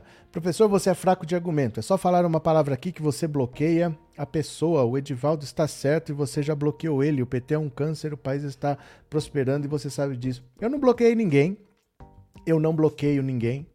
Eu não tô nem aí para você e eu não tô nem aí pro Edivaldo. Eu quero que vocês vão votar no Bolsonaro felizes e voltem aqui no dia 3 de outubro. Eu não tô nem aí para vocês. Eu não fico bloqueando ninguém. Não tô nem aí. Não tô nem aí. Eu não fiz esse canal nem para falar com vocês, meu cara. Não tô nem aí. Vocês estão aí porque vocês querem. Por mim, eu não quero Bolsonaro aqui. Eu não sou candidato a nada. Eu não tô nem aí. Você quer ficar, você fica. Você não quer, você saia. Por mim, vai passear. Ai, como ele é grosso. Com Bolsominion com bolsomínio que entra na festa de aniversário atirando, falando aqui é Bolsonaro, que eu não quero conversa com essa gente mesmo, né? Boa tarde, Luiz Ostrowski. Esses pastores corruptos que querem convencer os fiéis a votar nos candidatos deles e não dos fiéis, esses pastores só estão pensando é no dízimo dos fiéis e na conta bancária deles.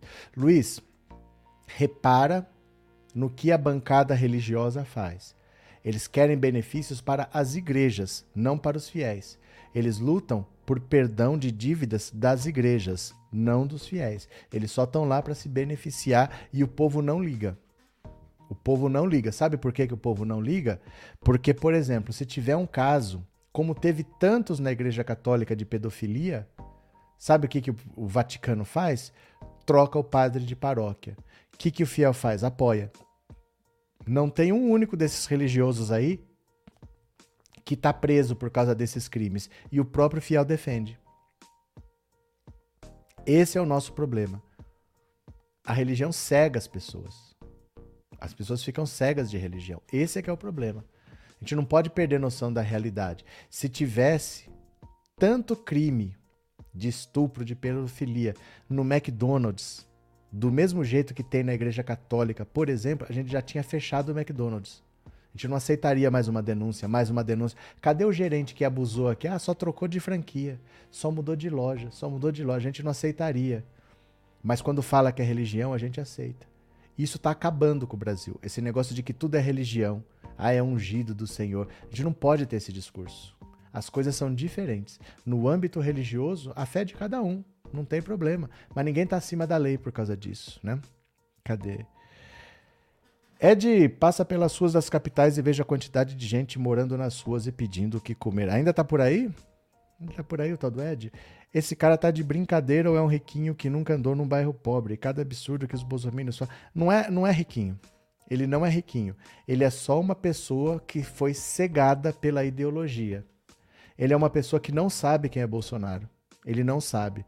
Ele não sabe que o Bolsonaro é envolvido com milícia, que são grupos de matadores de aluguel.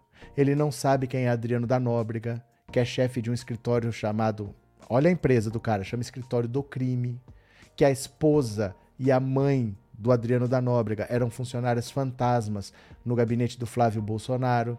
Isso, estamos falando de um matador com 20 homicídios nas costas, o Adriano da Nóbrega, que o matador da Marielle Franco é vizinho do Bolsonaro. O seu Jair dos 58 autorizou a entrada do motorista. 20 minutos depois eles saíram para matar a Marielle. Ele não sabe, ele não sabe de nada disso. Ele só sabe que o mito é o mito é o mito. Essas pessoas optaram pela cegueira. Não adianta nem conversar com elas, né? Cadê? Cadê? Uh, aqui é Marília e Lula Gado não se cria Pernambuco na veia. Ah, aqui é Marília. Entendi. Marília Arraes, né? É porque eu moro em Bauru. A menos de 100 quilômetros daqui tem uma cidade que se chama Marília. Então, quando você fala aqui é Marília, eu achei que você fosse de Marília aqui do lado. Agora que eu entendi. Você é pernambucano, vota na Marília Arraes. Valeu, Renato. Abraço. Cadê? Fábio, o Brasil está prosperando, pois é uma mansão para cada ano de governo miliciano. Cadê? É, Williams, muito bem, Jennifer, bolsonarista não, me, não merece mulher. bolsonarista não merece mulher. Lá vem esse Edivaldo vomitar besteira ao vivo. Cadê o Edivaldo? Deixa eu, deixa eu botar o Edivaldo aqui, ó. Ó o Edivaldo falando. Fala, Edivaldo. Fala, Edivaldo.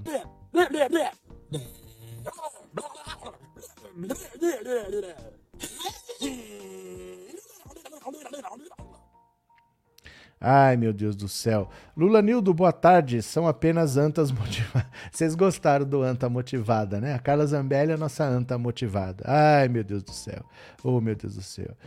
Mas, Zenade, acho que eles fingem não saber. Não, eles não, não sabem mesmo, Zenade. Eles não sabem o bolsonarista nunca se deu ao trabalho de pesquisar sobre Bolsonaro. Eles são completamente ignorantes. Eles não sabem. Se você falar, eles acham que é mentira, porque eles nunca se deram ao trabalho de pesquisar quem é esse cara. Eles não sabem quem é o Queiroz. Você fala quem é o Queiroz, eles não sabem. O Queiroz é um cara que tem dois homicídios abertos que nunca foram a julgamento. Um de 2002, o assassinato de Gênesis Luiz da Silva e o 2003 Anderson Rosa de Souza. Os dois nunca foram a julgamento. Queiroz é um assassino. Eles não sabem, não adianta perguntar. Eles não sabem quem é o Queiroz. Eles não se dão ao trabalho de pesquisar. O entorno do Bolsonaro é esse. O advogado do hacker fez BO no sábado. Está sofrendo ameaça de morte. O advogado do hacker largou o hacker, lá veio embora, falou: Isso não é para mim. O hacker falou: Não, mas eu vou ficar, eu vou ficar. Tá sofrendo ameaça de morte, já fez denúncia. É assim que as coisas funcionam. Que, que a gente vai fazer? Eles não procuram, eles não vão atrás de saber quem é Bolsonaro. Eles votam cegamente por ideologia, né? Cadê? Adorei a anta motivada, tadinha das antas. É, a Carla Zambelli, eu chamo ela de anta motivada, né? Cadê que mais aqui? É, professor, me acabo de rir com esses seus. ah, vocês gostaram, né? Vocês gostaram? Maria Helena, sabe sim, professor. Não, não sabem. Gente, não sabem. Não sabem. Eles não sabem. Eles não sabem. Vocês não estão entendendo o quanto essa gente é burra. Vocês não estão entendendo o quanto essa gente é burra. Essa gente não sabe. Eles não sabem que o Bolsonaro não fez nada. Eles não sabem que o Bolsonaro foi expulso. Eles não sabem. Se eles se conversa com que eles ficam assim, ó. Mas como você sabe? De onde você tira isso? Eles não se dão ao trabalho. Eles se informam pelo WhatsApp. Olha, eu vejo aqui. As pessoas são muito mais preguiçosas do que vocês pensam. Eu vejo por aqui a pessoa falar assim: Onde eu acho tal coisa? Cara, se você está com o celular na mão, você não deveria perguntar para ninguém onde eu acho tal coisa. Pergunta essa mesma coisa para o Google. Onde eu acho tal coisa? Ele responde. As pessoas são extremamente preguiçosas com um instrumento desse na mão. Elas se informam por WhatsApp, elas não procuram saber. O Queiroz, ninguém sabe quem é. E muitos de vocês não sabem. Por isso que eu deixo aqui, ó. Por isso que eu deixo aqui no meu tweet fixado por isso que eu deixo lá isso aqui, ó. Dá uma olhada aqui, ó. Por isso que eu deixo lá, ó, no tweet fixado aqui, ó, o meu Twitter aqui, pessoas, ó. Esse é o meu tweet fixado. Eu quero que vocês vejam aqui comigo, ó. Lê aqui, ó. Queiroz não é apenas o rapaz que deposita cheques. Esse homicídio foi cometido por Queiroz e Adriano da Nóbrega em 2003. Mataram, são, mataram Anderson Rosa de Souza. Aqui o atestado de óbito e a declaração do homicídio. Caso aberto há 17 anos, pode render até 20 anos de prisão a Queiroz. Está aqui, ó, o atestado de óbito de Anderson Rosa de Souza. Aqui embaixo estão, ó, a declaração que foi feita lá na polícia, as testemunhas, só os próprios policiais, Adriano Magalhães da Nóbrega, Fabrício José Carlos de Queiroz, homicídio simples.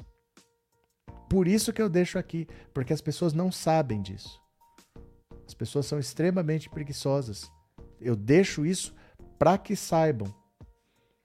Os bolsomínios não se dão ao trabalho de procurar quem é Bolsonaro, quem é Queiroz, quem é Adriano da Nóbrega. Eles acham que a gente é contra o Bolsonaro porque o Bolsonaro é de direita. Bolsonaro representa o crime. Bolsonaro, quando foram assassinados o Dom e o Bruno na, no Amazonas, ele falou: é, mas eles eram mal vistos por, por pescadores ilegais? É isso que ele está falando? Que eles foram mortos? Ah, mas eles eram mal vistos por, pe por pescadores ilegais? Óbvio! Se você estiver cumprindo a lei, você vai ser mal visto por um bandido. Ele fica do lado do bandido. Bolsonaro sempre está do lado do bandido. O bolsomínio que matou o Marcelo Arruda em Foz do Iguaçu, o Bolsonaro vem falar: é, mas teve petista chutando a cabeça do cara caído. Nem sabia ele que era bolsonarista, mas não faz diferença. É um assassino, as pessoas vão se defender. Isso é legítima defesa, é lógico que elas vão fazer o que elas puderem. O cara tá caído e armado. Ninguém vai esperar esse cara se recuperar e sair andando. Elas fizeram o que elas tinham que fazer ali. Olha, esse cara aqui é uma ameaça para nós. Mas ele sempre vai defender o bandido. E sempre quem se aproxima da família Bolsonaro sofre ameaças. É assim que funciona. Ele troca delegado, ele troca superintendente, ele troca ministro, ele impõe sigilo. E ele sabe que ele vai ser preso. Por que, que ele sabe que ele vai ser preso? Por que o desespero para ganhar as eleições? Porque ele sabe que ele vai ser preso. O Bolsonaro é um bandido, não é uma questão de direita ou esquerda. Ai, a esquerda é um câncer. Você está votando no Bolsonaro porque ele acha que é de direita? Você não entendeu ainda quem é Bolsonaro, meu caro. Bolsonaro é um bandido. É um ba... Ai, mas isso ainda não está provado. Só vai ser provado quando ele sair, porque ele põe sigilo em tudo e ele troca o delegado. É gente burra, é gente incapaz mesmo, não tem o que falar. Quem ainda é bolsonarista não se deu ao trabalho de perder dois minutos no Google. Você perder dois minutos no Google, você vomita procurando quem é o Bolsonaro. Não é uma questão de direita ou esquerda, né? Cadê que mais aqui? É, Marisa, professor, os números do Lula vão subir mais na medida em que quem receber o auxílio se der conta de que 200 reais a mais a inflação já comeu e vai notar rapidinho. Eles já notaram, Marisa. Eles já notaram, porque a redução do preço do, da gasolina só beneficia a classe média. O pobre não tem carro. Ah, eu sou pobre, eu tenho carro. Eu não falei o seu nome, eu falei no, na média. Em geral, o pobre não tem carro. E no supermercado, se o Bolsonaro quisesse ajudar os pobres, ele tirava imposto da cesta básica e não da gasolina. O diesel não baixou. Né? O diesel não baixou. Domingas é uma seita bolsonarista implantada no Brasil, matando e violentando as pessoas que não concordam com os princípios dele. É uma doença sem cura. O bolsonarismo é uma doença sem cura. Né? Eu ouvi um bolsomínio querendo converter uma pessoa, dizia: é uma falácia dizer que o Bolsonaro não gosta de pobre, blá, blá, blá, blá, blá. É ele que diz. É ele que diz. Não somos nós que dizemos. Ele diz que não gosta de pobre, ele sempre disse. Mas eles não perdem dois minutos para ver declarações do, do Bolsonaro no YouTube, por exemplo, que são públicas, né? Concordo plenamente. Pode falar. Entrei numa live bolsonarenta por acidente e vi eles falando que no Brasil não há e nunca houve refinarias. E o Bolsonaro vendeu o quê? Ele vendeu uma em fevereiro, a segunda maior do Brasil. Ele vendeu para os árabes em fevereiro. O Bolsonaro vendeu o quê se nunca teve? Né? Então, é, esses bolsominions são cegos e têm a mentalidade distorcida fora da realidade. Acreditam cegamente nas mentiras criadas por esse governo. Cadê? Solange, o professor tem razão, essas pessoas vivem de informação errada via WhatsApp. Não, é gente que não perde dois minutos no Google.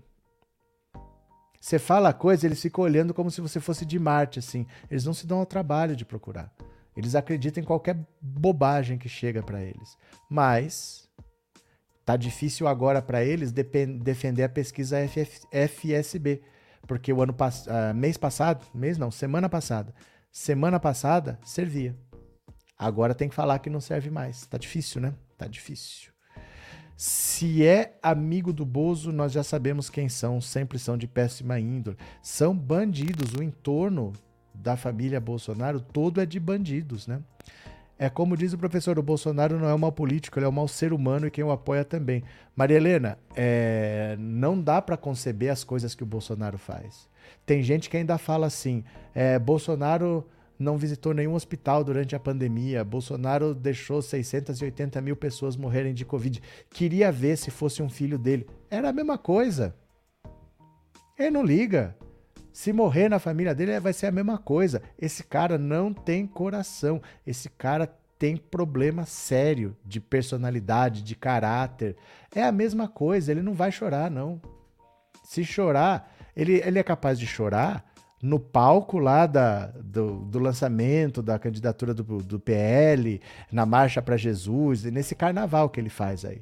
Nessas situações ele é capaz de chorar. Por um filho que morra, acho que para ele tanto faz. Se for o Jair Renan que ele nem liga, ele não tá nem aí. Ele não tem uma boa relação com esse filho 04 dele, ele não tá nem aí. Esse cara não é, ele não é bem das ideias, ele não tem caráter. Ah, mas é direita, é esquerda pessoas não entenderam ainda o que, foi colocado na presidência da República, né? Cadê? É... Ana Oliveira, as pessoas, eles não sabem e não querem ter o trabalho de buscar as informações sobre o político. São informações públicas. Gente, o Bolsonaro votou no Lula. Ah, vem um monte, eu vou deixar os bolsominions gritar. Depois eu mostro, né? Nunca tinha visto tanta mentira em um governo, Tati Garcia. Parabéns, Cristiano. É muito inteligente, dá para ver a cada resposta que você dá. Obrigado, Cristiano. Abraço para você. Eu vou falar de novo. Bolsonaro votou no Lula. Vai ter, vou esperar o primeiro Bolsonaro espirrar só para provar para vocês que eles nunca se deram ao trabalho de pesquisar. Vou falar de novo. Bolsonaro votou no Lula. Vamos ver, cadê eles aqui? É, se eles descobrirem que a facada foi armação, talvez mudem de ideia. Não mudam de ideia, Gaspar não mudam de ideia.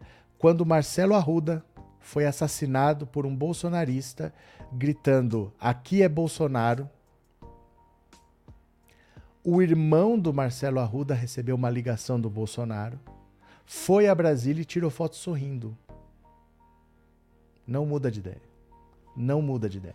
Bolsonarismo é uma doença sem cura. Sempre que vocês pensarem se talvez mude, lembre, Bolsonarismo é uma doença sem cura. O cara teve o irmão assassinado por um bolsonarista e ele foi tirar foto sorrindo com o Bolsonaro. Quer ver, ó? Eu vou mostrar aqui para vocês. Às vezes você não viu. Ó.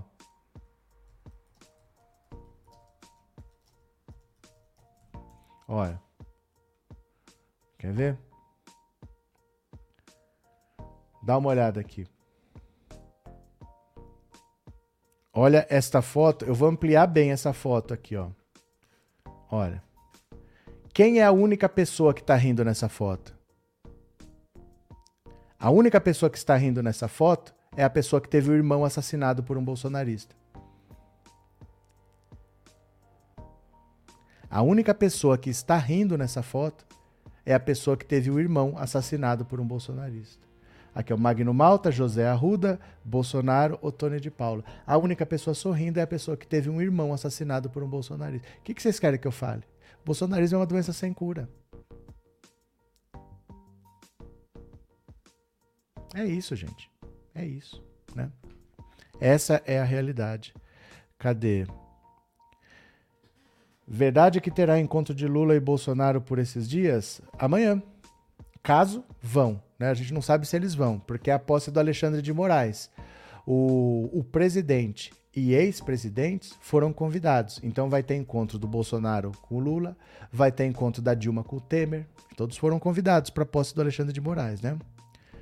A família satanista é o bicho é desumano, não tem caráter, não tem personalidade, não tem respeito com ninguém. Gente, vocês têm que parar de falar de religião. Para com esse negócio de satanista.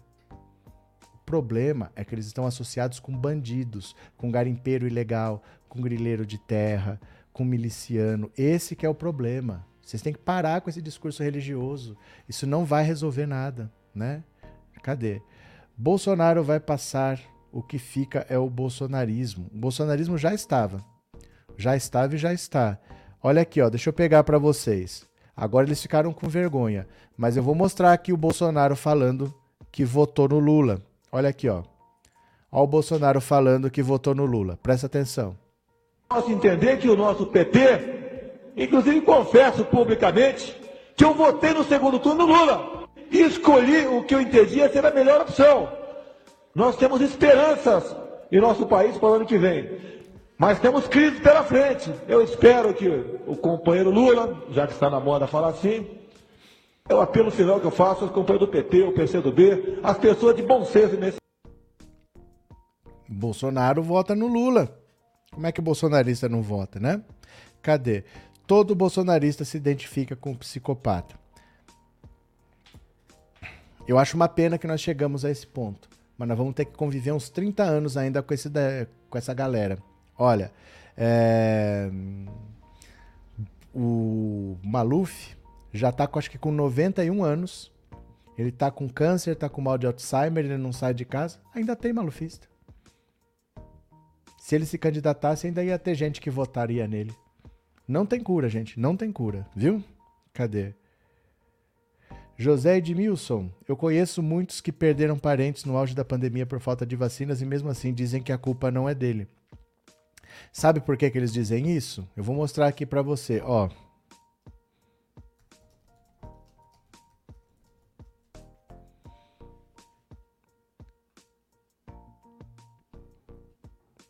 Por causa disso aqui, olha só.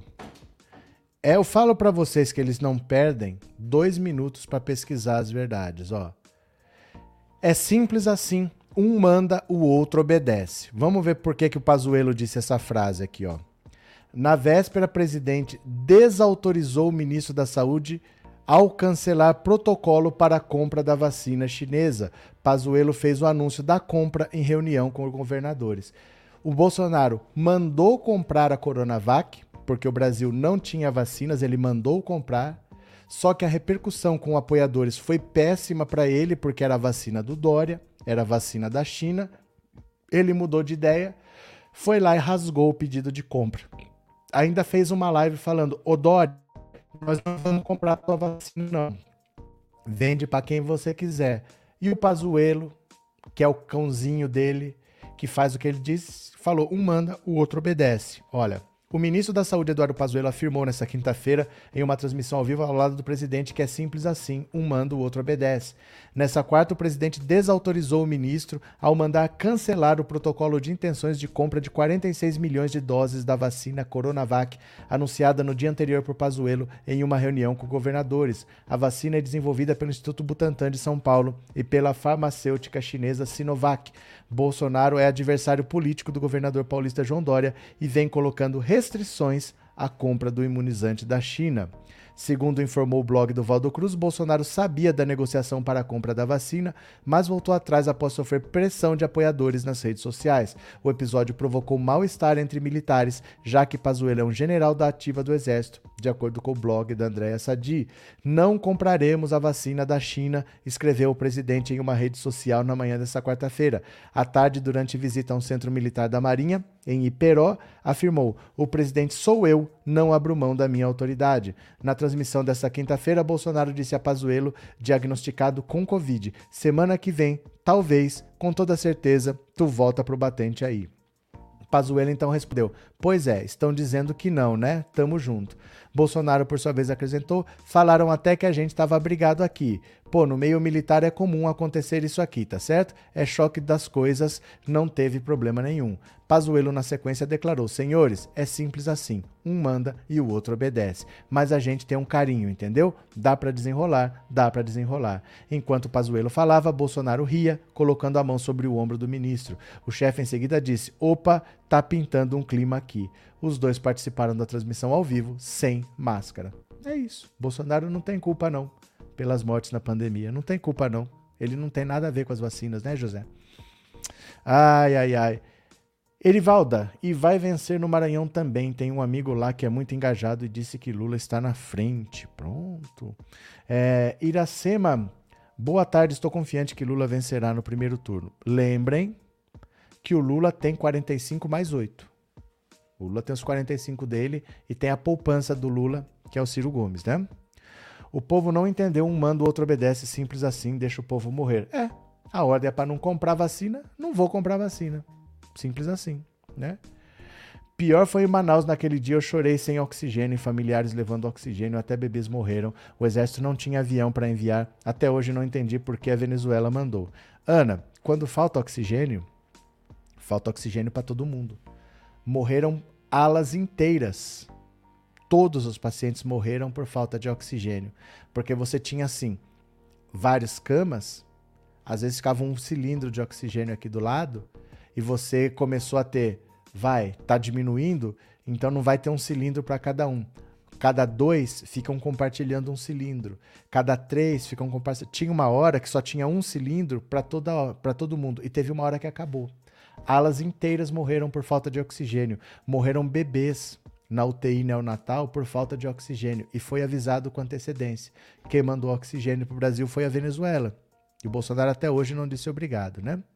É, Bozo falou: não vou comprar vacina de quem não é do nosso esquema. Ferre-se, vai morrer muita gente. Nilson, cadê? É, o que aconteceu em Manaus foi um genocídio, Tiago Targino.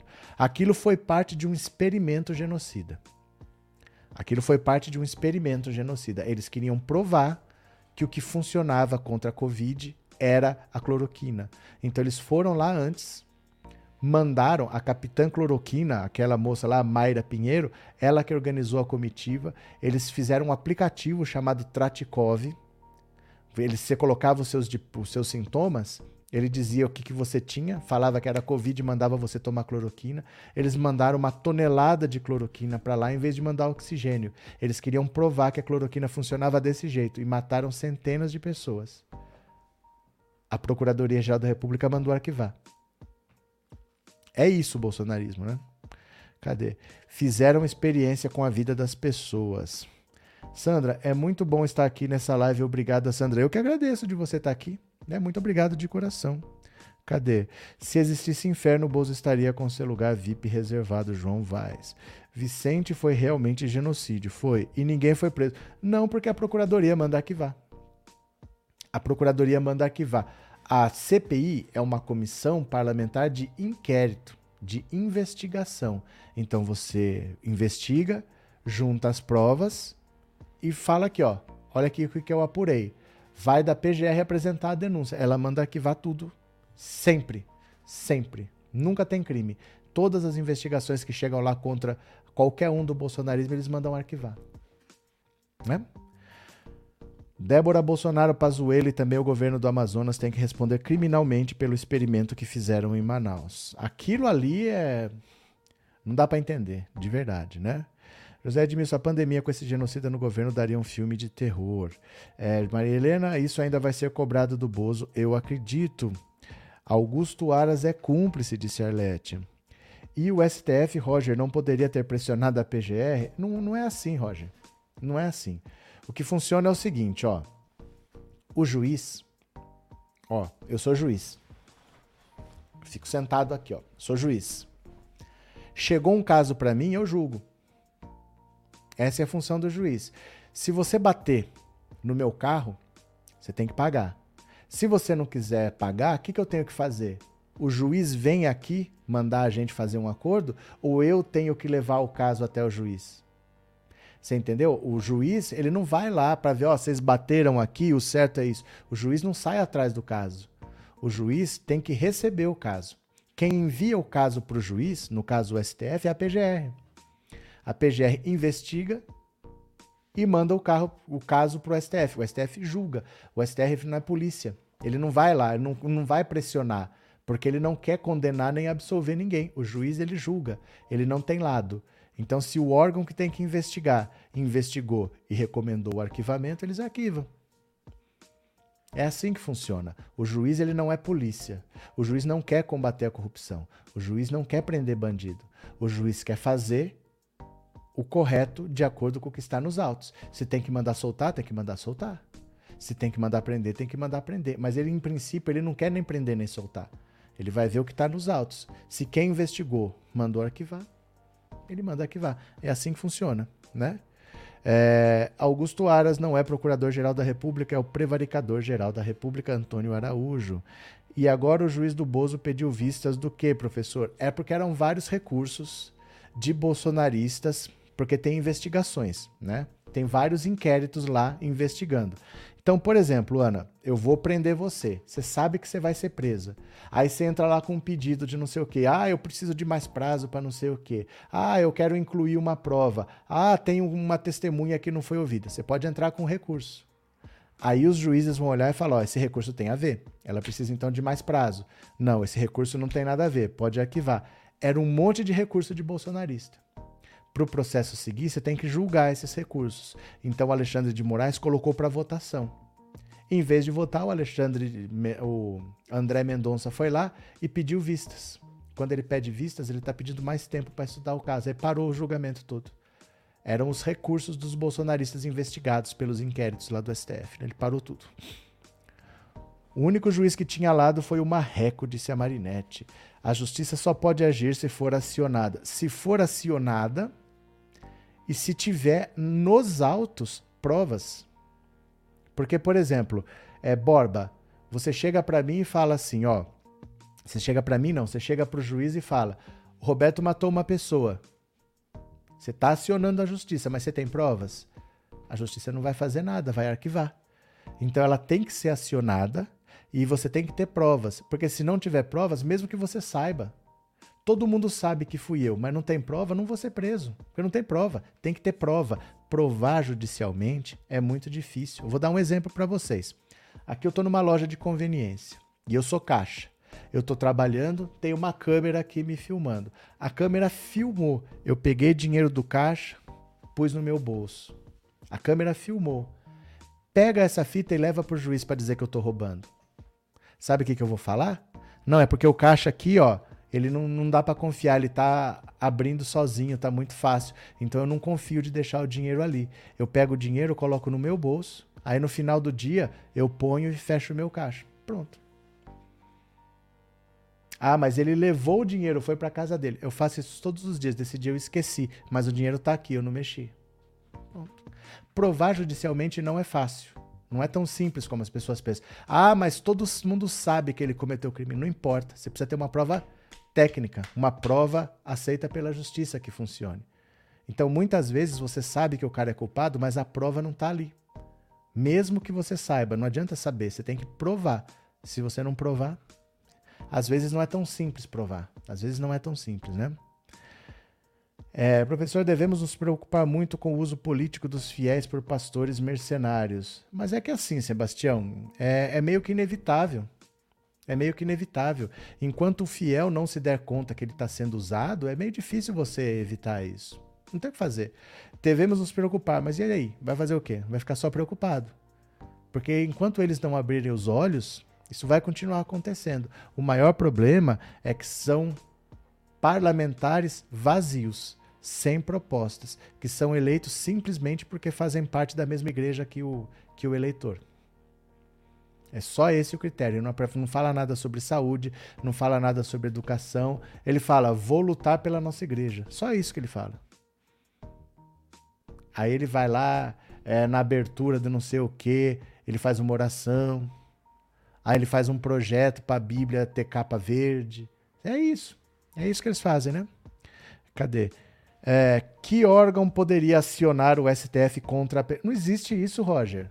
Você não entendeu como funciona o STF não fica contra a PGR, não existe isso. Você está querendo uma coisa que não exista. Você quer que o juiz faça a PGR denunciar. Você está querendo que o juiz tenha lado. Isso não existe. Foi o que eu acabei de te explicar. Não existe isso. Se quem investigou não achou motivos oficialmente para que ele continue, a PGR vai arquivar. Você está querendo que a justiça tenha lado. A justiça precisa receber a denúncia com provas. Se a PGR fala que não tem provas, não tem provas. Ah, não, mas eu quero que você ache provas e denuncie. A justiça não tem lado. Não existe isso que você quer, não tem como. Só no Brasil o Bozo faz o que quer, em outros países já estaria fora. Não estaria, Joselino. Não é verdade isso que você está falando. Não é verdade. Me fala um país em que o presidente foi preso no exercício do mandato. Isso não acontece. A gente tem um sistema presidencialista que dá muito poder para o presidente. Raríssimo no mundo um presidente ser preso durante o exercício do mandato.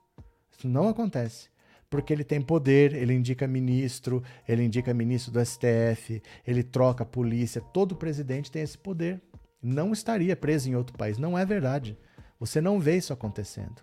O Trump teve busca e apreensão pelo FBI na casa dele. Agora. Agora que ele não é mais presidente. Quando ele foi presidente, não teve. Não funciona assim. Não é verdade que em outros países já estaria fora, em outro país, num país sério já estaria preso. Não é verdade. O sistema presidencialista dá muito poder ao presidente. Ou a gente muda o sistema, ou enquanto ele estiver no cargo, não tem o que fazer. Viu? Cadê que mais? Boa tarde, Isabel. Só o Senado pode tirar o PGR. Não, mas tirar o PGR é diferente de você fazer o PGR trabalhar do jeito que você quer. São coisas diferentes. O que você está falando é fazer o impeachment do PGR. Pode acontecer, embora nunca tenha acontecido. Pode fazer impeachment de, governador, de governador, de ministro, de ministro do STF, de presidente, de PGR. Isso é uma coisa. O que o Roger estava perguntando é o STF pressionar e obrigar o PGR a trabalhar. Não tem como você fazer isso. Eu posso fazer o impeachment. Mas eu não tenho como obrigar ele a fazer a denúncia que eu quero, porque a justiça, por definição, não tem lado. Ela não quer nada. Ela não quer isso, aquilo. Por definição, né? Cadê? Carmen, vamos ajudar o Lula, pessoal. Agora começou a campanha, podemos fazer alguma coisa. Não. Amanhã, Carmen. É amanhã que começa, não é hoje, não. Presidente é quase que um inimputável. É, enquanto ele está no cargo, é. Enquanto ele está no cargo, é porque no regime presidencialista o presidente tem muito poder na mão, né? O Trump está sendo investigado só agora e lá dizem que é democracia. Mas é assim que funciona, Jaqueline. O regime presidencialista é esse, ele não vai ser investigado durante o governo. Isso é assim no mundo todo. Não tem, não tem como isso acontecer. Vocês querem que o presidente. Sabe por que isso não tem como acontecer? Porque senão, pensa comigo aqui. O que a democracia tem que preservar de qualquer maneira, é a vontade popular. Eu não posso correr o risco de ter um presidente eleito pelo voto popular, depois de fazer campanha, o povo decidiu, bem ou mal o povo decidiu, aí o delegado de Taquaritinga decide prender o presidente e o presidente não manda mais. Isso não pode acontecer. O cara não pode ser tirado do cargo porque quem colocou ele lá foi o povo. Se o povo pôs, só quem tira é o povo.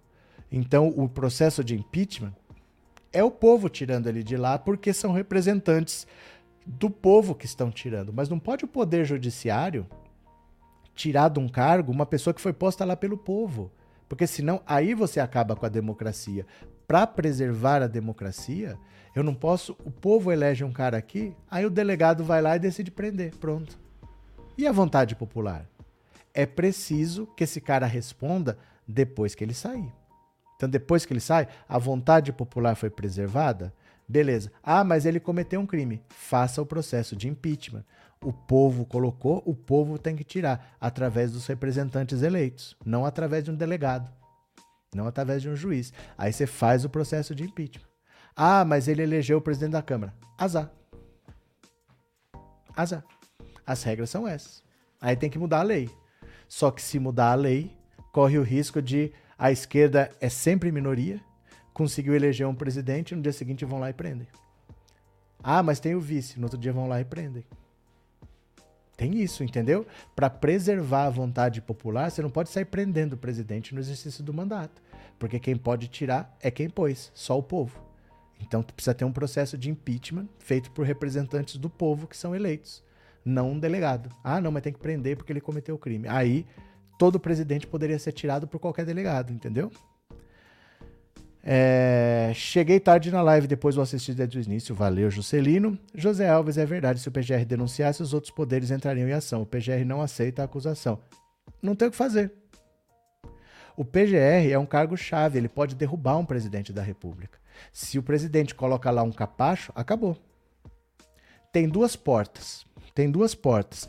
O presidente da Câmara que é quem aceita o pedido de impeachment, e o PGR, que é quem denuncia criminalmente. Se você fechar essas duas portas, acabou.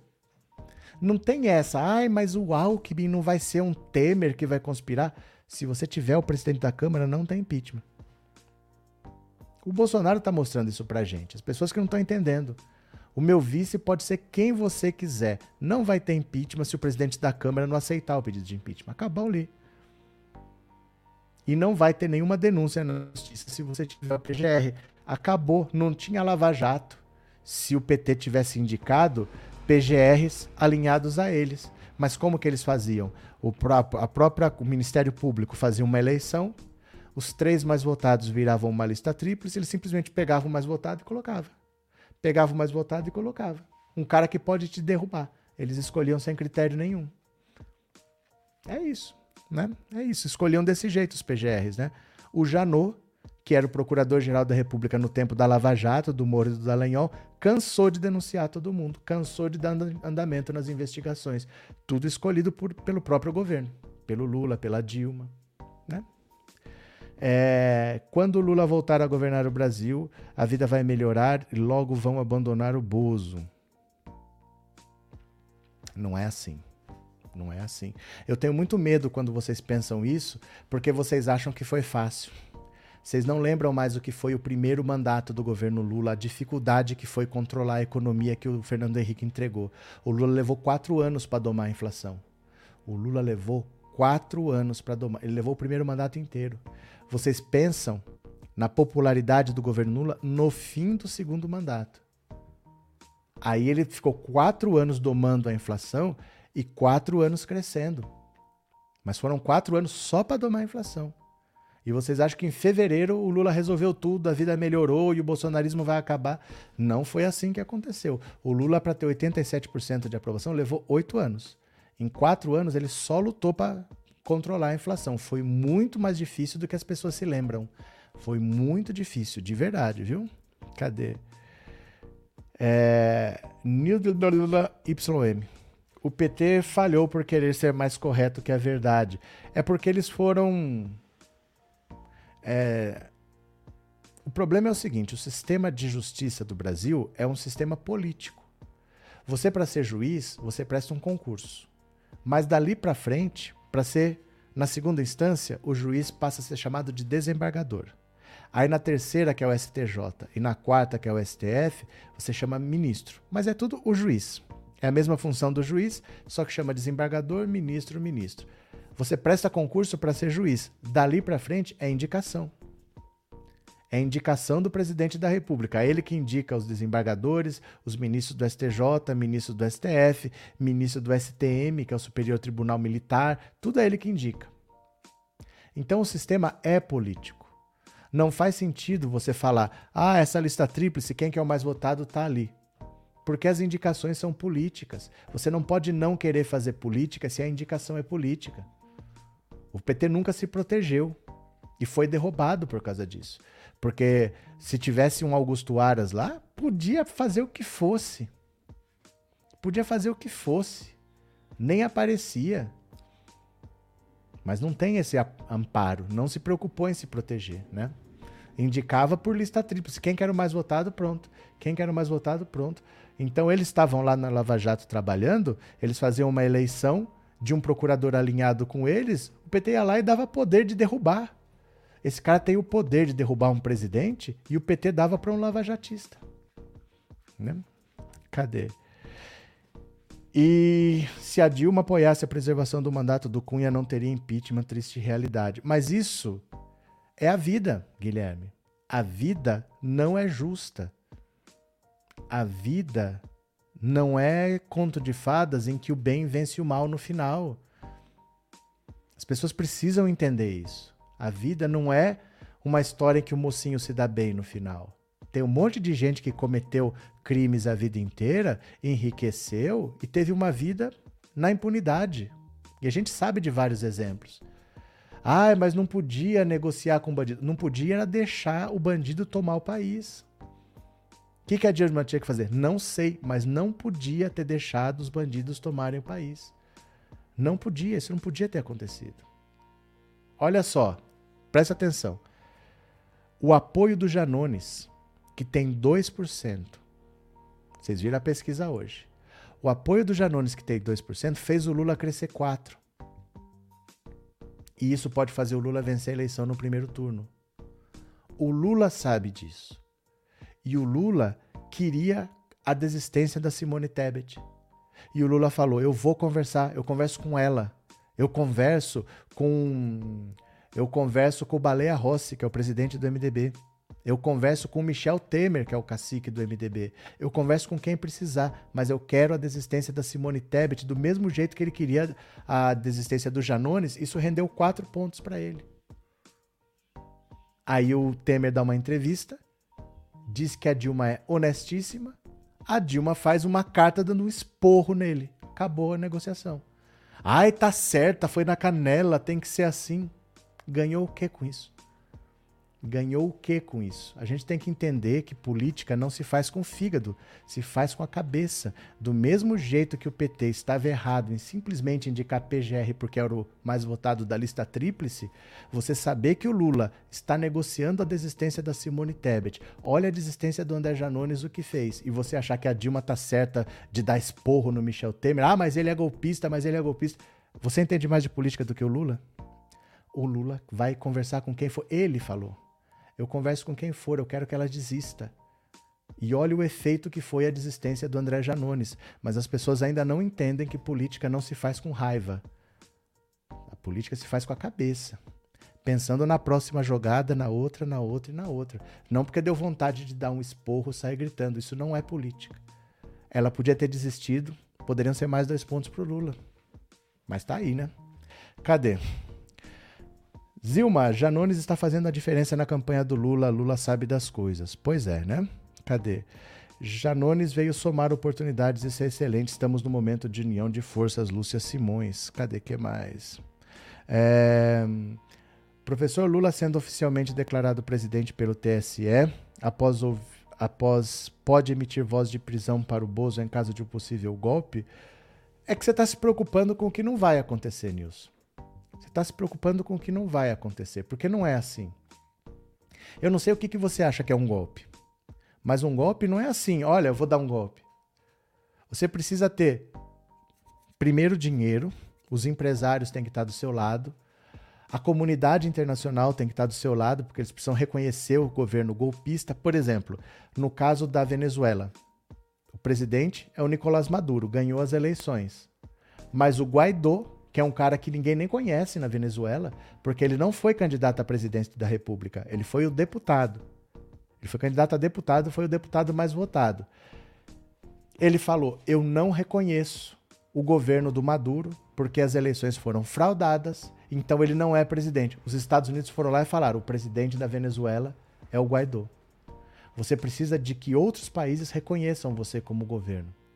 Você precisa de gente com dinheiro que banque. Você precisa da imprensa do seu lado e você precisa de grande parte da opinião pública do seu lado. O Bolsonaro não tem nada disso. Ele não tem nem os bolsonaristas do lado dele, porque ele tem os bolsonaristas do lado para ser presidente eleito. Então, ele tem 30% que vota nele. Mas faz uma, uma pesquisa entre bolsonaristas para ver quantos apoiam um golpe. É menos de um terço. O Bolsonaro não tem maioria nem entre os bolsonaristas para dar golpe. Então ele não tem apoio do povo, ele não tem apoio da imprensa para golpe, não. Para da imprensa, não. Não tem apoio dos empresários, não tem apoio internacional. Que golpe que ele vai dar? Não existe golpe. Não existe essa possibilidade. Não tem como ser tentado. Tem que acontecer algo, mesmo na Venezuela, com reconhecimento internacional. O Brasil reconheceu o Guaidó como presidente da Venezuela. Os Estados Unidos reconheceram. Mas lá, eles não têm for as Forças Armadas. As Forças Armadas estão na mão do Maduro. Então não deu certo o golpe. Nem assim com o apoio dos Estados Unidos. Então você precisa de várias coisas e Bolsonaro não tem nada disso. Ele não tem nada disso. Não é assim, ó, eu não vou reconhecer o resultado das eleições. Não tem isso, ele não tem apoio para isso, né? Cadê? Quem for chegando na live, não esqueça de deixar o seu like. Valeu, Kelly. Obrigado. Cadê? O vampiro se ofendeu porque é culpado e não quer ser visto. Mas ele não se ofendeu. Quem se ofendeu foi ela. Ele deu uma entrevista falando que a Dilma é honesta. Ela que não gostou. O Temer não, não se ofendeu e ele nem ofendeu. A Dilma que deu uma patada do nada. Gente, isso não é política. Isso não é política. O Lula estava conversando com o MDB. Ela não pode atrapalhar a negociação do candidato à presidência da República. Vocês podem gostar do Michel Temer ou não, mas o que a Dilma fez politicamente está errado. Você tem um candidato à presidência da República negociando com o um partido, você não tem que dar esporro pelo Twitter, né? Cadê? É, Rita Maria, depois eu comecei suas lives, aprendi mais sobre política. Obrigado, Rita. Valeu. Obrigado pelas palavras, viu? Cadê? Obrigados pelos 3.400 likes, turma do bem. Obrigado, Arlete. Dilma teria oportunidade de esclarecer para o povo a questão da derrubada do seu governo. Salvelina, eu não consigo falar Salvelina e não lembrar. Lá vem o Marcos, descendo o morro da vossa Salvelina. Salvelina, ela pode fazer o que ela quiser, mas não agora. Não agora. Faltavam dois meses para as eleições. O Lula está negociando com esse partido.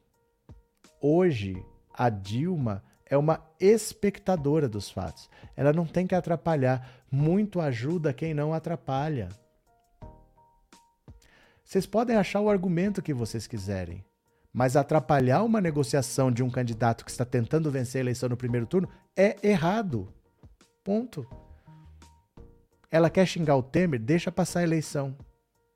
A Simone Tebet desistiu, o Lula venceu no segundo turno, dia 3 de outubro ela xinga o Temer. Ela não tem que fazer carta de madrugada dando esporro neste momento delicado. Não é o momento para isso. O, a desistência do André Janones é menos simbólica do que seria a desistência do MDB. O MDB é um partido importante. Para o Lula, não é para mim. Não é para mim. Não sou eu que estou querendo. É o Lula que quer. Vocês entendem isso? Que não sou eu? É o Lula que queria conversar com eles. E o Lula falou: se eu precisar, eu converso com a Simone Tebet para ela desistir. O Lula queria.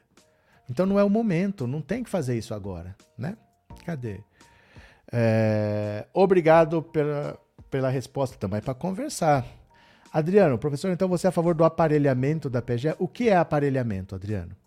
Por exemplo, o presidente da República indica ministros do STF, ministros do STJ e desembargadores. É função do presidente indicar. Isso é aparelhar? Isto é aparelhar? O que é aparelhar? Explica para mim o que é aparelhar. Porque o sistema é desse jeito, é indicação do presidente da República. O que, que deve fazer? É isso que você tem que entender. Tem motivo para eu poder escolher quem eu quiser. A lei não me obriga a escolher nada específico. Eu posso escolher quem eu quiser. Tem motivo para eu escolher um inimigo? Um cara que é declaradamente lavajatista, por exemplo? Você acha certo isso? Sendo que eu posso escolher quem eu quiser? Um cara que pode me derrubar? E, por exemplo, eu vou. Eu sou presidente da República. Eu posso escolher quem eu quiser. Mas como eu quero provar que eu sou isentão, eu vou colocar o Flávio Bolsonaro de PGR. Porque eu não tenho nada para esconder. Você acha certo isso? Colocar um inimigo lá? A indicação é política. Não existe nada que obrigue você a escolher de acordo com a lista tríplice. Não existe essa lei. Não existe essa lei. Você não é obrigado a seguir. O PT seguia porque queria. O Fernando Henrique não seguia o Temer não seguiu, o Temer escolheu alguém da lista tríplice, mas não o mais votado, e o Bolsonaro ignorou a lista tríplice.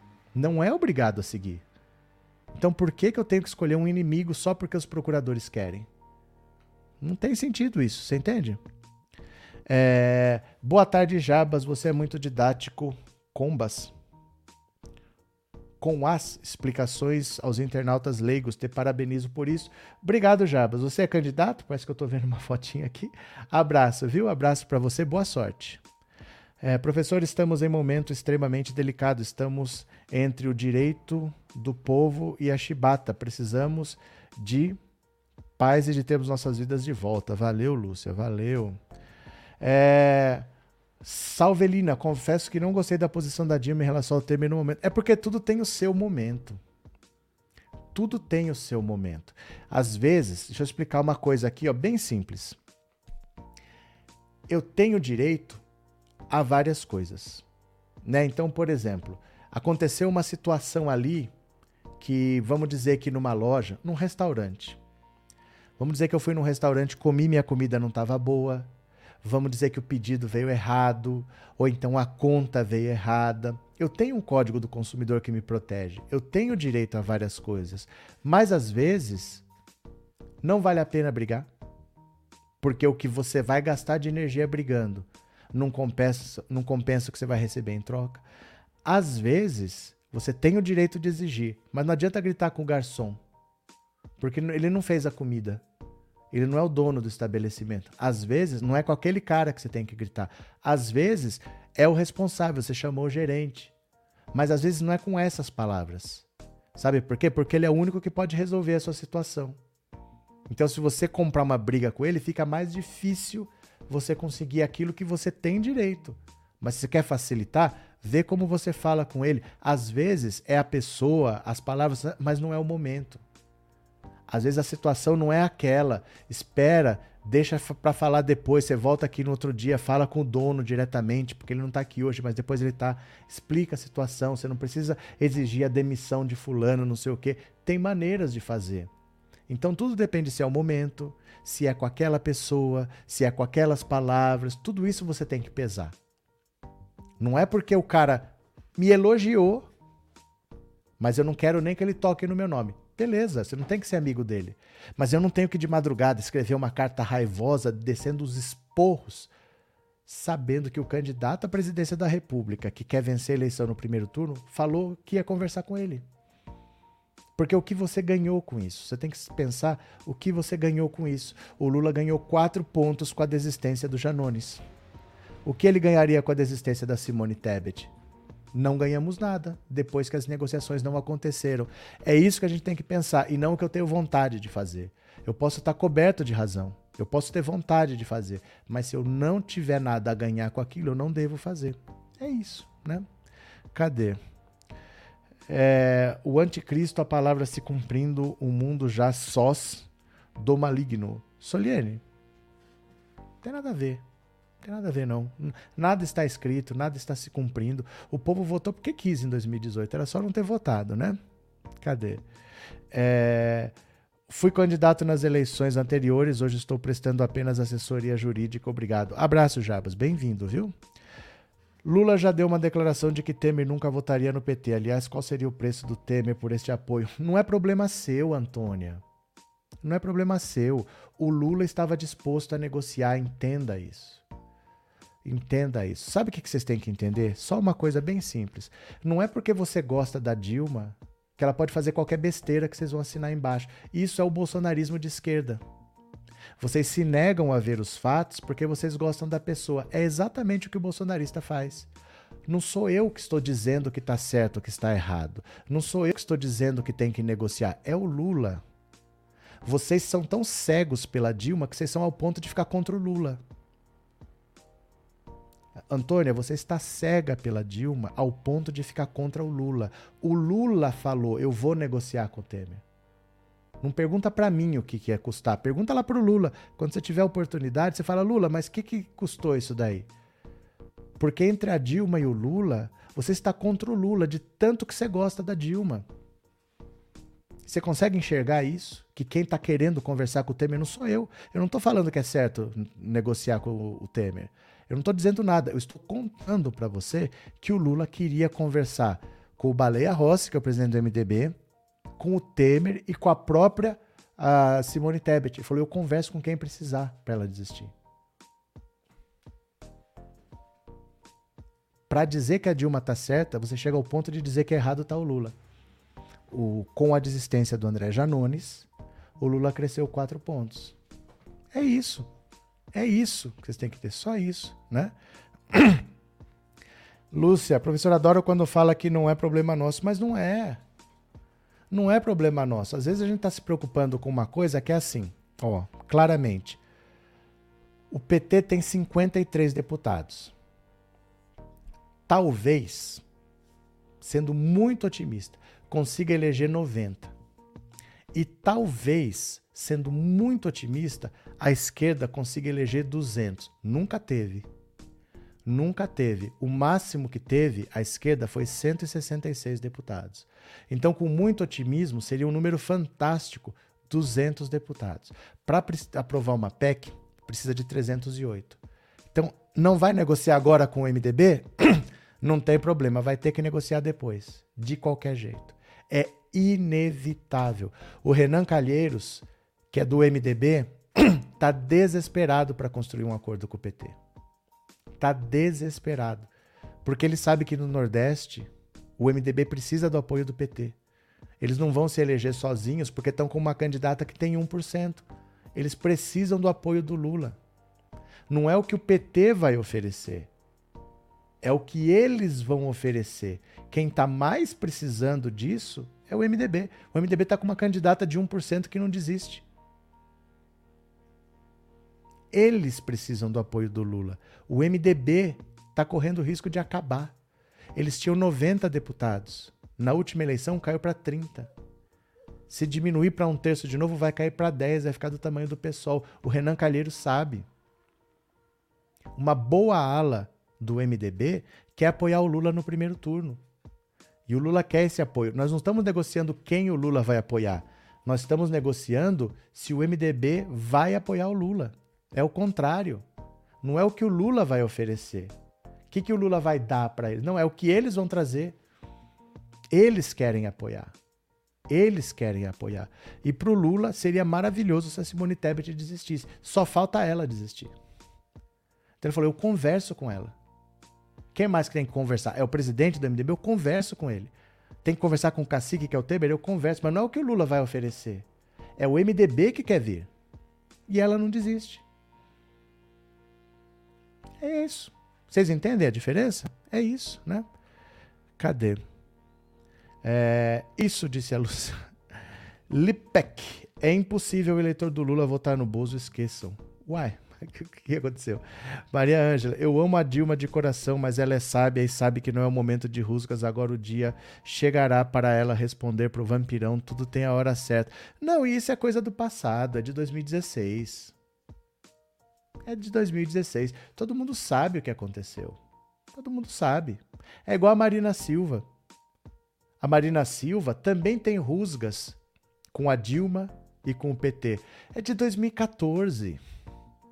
Como é que isso pode impedir uma aliança em 2022 para derrotar o Bolsonaro? É a mesma coisa. A Marina também arrasta uma rusga lá de 2014. Uma rusga tão forte que fez ela apoiar o Aécio contra a Dilma. E arrasta isso até hoje. Gente, larga isso no passado. A gente fala para Marina largar isso no passado, mas fala para Dilma trazer para o presente toda hora. Tem que largar isso para lá. Ah, mas ele fez, mas, mas, mas isso não pode atrapalhar o seu presente. Isso não pode atrapalhar o seu presente. Olha o que foi de positivo a desistência do Janones. O MDB seria muito mais positivo. Ia ser o apoio de toda a ala MDBista do Nordeste que está desesperada para ter o apoio do Lula. Eles querem estar no palanque do Lula. Eles, o que, que nós temos que fazer para ter o apoio do Lula? Eles é que estão querendo vir. É só isso, só precisa essa senhora desistir. Precisa a cúpula entender. Nos estados estão desesperados, eles só precisam desistir oficialmente. Ele falou: eu converso, eu converso com o Baleia Rossi, eu converso com ela se precisar. É essa a questão, né? É, professor Sueli, as pessoas de esquerda precisam enxergar a realidade, tem que parar de fantasiar a situação. A vida é dura. A vida é dura, a vida não é do jeito que a gente quer e a vida não é justa. Ah, não, eu quero que o Lula vá sem aliança, sem negociar, sem oferecer cargos. Você está mandando o Lula ir para a guerra sem armas. O cara tá para fazer 80 anos. Já foi presidente duas vezes. Já saiu com 87% de aprovação cara ficou preso. O cara é o único que tem votos nesse país para derrotar o Bolsonaro e você ainda quer que ele vá para a luta sem armas. Não dá para entender, não pode ser assim. Ele está nessa eleição por nós. Porque ele sabe que é ou ele ou o Bolsonaro. Se o Lula não está nessa disputa, o Bolsonaro estava reeleito. O Bolsonaro com o Lula tem 30. O Ciro, sem o Lula, teve 12. Nem sem o Lula o Ciro conseguiu ir para o segundo turno. Então o Lula está nessa disputa porque ele sabe que tem que ser ele. Ele já disputou a presidência cinco vezes. Ele está disputando a sexta vez, com quase 80 anos. Porque ele sabe que tem que ser ele para derrotar o Bolsonaro. Então, se esse cara que passou por tudo isso fala, eu vou negociar para Simone Tebet desistir, e você fica do lado de quem atrapalhou, pare e pensa na vida real, não na vida ideal. Pare e pensa na vida real. Esse cara que está falando que ele quer a desistência da Simone Tebet, né? Cadê? É... Gente, o povo do Ciro é maravilhoso, todo voto é importante para começar a unir a nossa nação. Eles migrarão, mas demora. O voto útil ele acontece às vezes no fim de semana da eleição. Você já ouviu falar que todas as pesquisas erraram? Ah, as pesquisas mostravam uma coisa e na urna deu outra. É porque o voto útil ele acontece às vezes no sábado. É na, nos últimos dois, três dias que ele migra. Então o Ciro vai manter esses oito em agosto, em setembro. Quando chegar pertinho da eleição é que ele vai desidratar para valer. E aí ele vai ficar com uma votação ridícula de dar pena. Porque aí vai migrar todo mundo quando perceberem que o Lula tá ali, ó, 50%, 51%, pode ter, pode não ter. Aí os ciristas migram, mas é no último. Hoje, todos eles falam que não vão desistir. E é verdade, hoje. Mas quando chegar dois, três dias para as eleições, eles migram. Então o voto útil ele demora, mas ele migra depois, viu? Cadê? Salvelina, professor, eu fiz uma pesquisa por conta própria, porém descobri que os evangélicos não querem a democracia, pois os mesmos preferem ditadura. É, mais ou menos assim, né? É que é difícil às vezes você dar caráter científico por uma pesquisa que você fez por conta própria. Às vezes você está numa denominação dominada que, que tem um dono. Tem dono de igreja que ele acha que ele é dono do fiel. E ele obriga o fiel a fazer o que foi, e o cara não contesta. Então depende, né? Os evangélicos não são um bloco só, um bloco único, né? Cadê? A Dilma é superior ao Temer, por isso deve ignorá-lo. E não foi nenhuma ofensa, Mariângela. E não foi uma ofensa. O Temer chamou ela de honesta e ela não gostou. Não quero que cite o meu nome. Não tinha necessidade. Daqui, no dia 3 de outubro, ela xinga se quiser xingar. Mas nem deve se preocupar, como você falou. Não deve se preocupar com o Temer. Não deve se preocupar. Se você está superior a isso, você não deve se preocupar. Você não tem que dar satisfação, você não tem que dar resposta. E não foi uma ofensa. E não foi uma ofensa. É que ela não gosta dele. Eu entendo que ela não goste. Mas ela não pode atrapalhar o plano do Lula de se eleger no primeiro turno porque ela não gosta do Temer. Muito ajuda quem não atrapalha, é só isso, né? É... Segundo as pesquisas, 55% dos votos da Simone Tebet migrariam para o Lula. Mas isso é uma coisa. Isso são os votos dela que vêm. Mas o Janones teve, tinha dois, e com a desistência dele, o Lula cresceu quatro. Porque o gesto é importante. O movimento é importante. Quando você traz alguém para o seu lado, você está mostrando: é, esse Bolsonaro está isolado mais um que se junta contra ele. Esse cara tá ganhando força. E aí os indecisos, os brancos e nulos, eles acabam se, se decidindo também. Então, simbolicamente é muito importante. Se a Marina Silva, que tem uma rusga histórica com a Dilma especificamente e com o PT, se ela fala, não, contra o Bolsonaro eu tô com vocês, vamos lutar juntos, simbolicamente é importante. Numericamente, não, porque ela nem tem voto, a rede não tem voto, mas simbolicamente é muito importante. O movimento representa tudo isso. Então, o André Janones, que tinha dois, fez o Lula crescer quatro. A Simone Tebet pode ter dois e metade migrar, mas isso não quer dizer que vai crescer um, porque o movimento é muito importante. O MDB é um partido muito importante, né? Cadê? É, os neo, Neopentec possuem mentes radicais. José Ferreira. Cadê quem mais? Lula tem que focar bastante na economia, pois muitos brasileiros não sabem o valor da democracia salvelina. Verdade também. Né? É, eles têm, ela tem suas razões, mas ela sabe se conter. Ela precisa. Ela precisa se conter. Porque estamos chegando, estamos quase lá. Gente, é, eu paro às vezes para entender que eu falo por que, que o Lula está disputando essa eleição. Às vezes eu tento pensar assim, o que, que o Lula está pensando? Fala, por que, que ele está disputando essa eleição? Para o povo ficar xingando ele, para colocar a vida em risco. O Lula agora está fazendo esses eventos de colete à prova de balas. Para ser ofendido de tudo quanto é nome. O cara acabou de casar com a Janja. Podia estar tá aí passeando, podia estar tá descansando, podia estar tá curtindo os netos. O cara já ficou preso, já ficou de fora de uma eleição. Por que, que ele está disputando essa eleição? Ah, já fiz minha parte. Tiraram a Dilma, ninguém fez nada, o povo ficou olhando. Eu fui preso, ninguém fez nada, me deixaram ser preso. Vocês querem saber? Vocês se virem. Vocês elegeram o Bolsonaro, vocês se virem. Vocês botaram, agora vocês tiram. Esse é problema de vocês. O meu eu já fiz. Eu já fui presidente duas vezes, saí com 87% de aprovação. Agora é com vocês, eu já fiz minha parte. O cara tá lá é por nós, ele não tem nada a ganhar com isso não. Ele tá lá porque é só ele para derrotar o Bolsonaro. Com outro candidato ele estava reeleito, do mesmo jeito que a Dilma se reelegeu, que o Lula se reelegeu, que o Fernando Henrique se reelegeu. 80% dos candidatos no mundo que tentam a reeleição conseguem. Não era para ele estar tá disputando mais. Só tá tomando pancada à toa.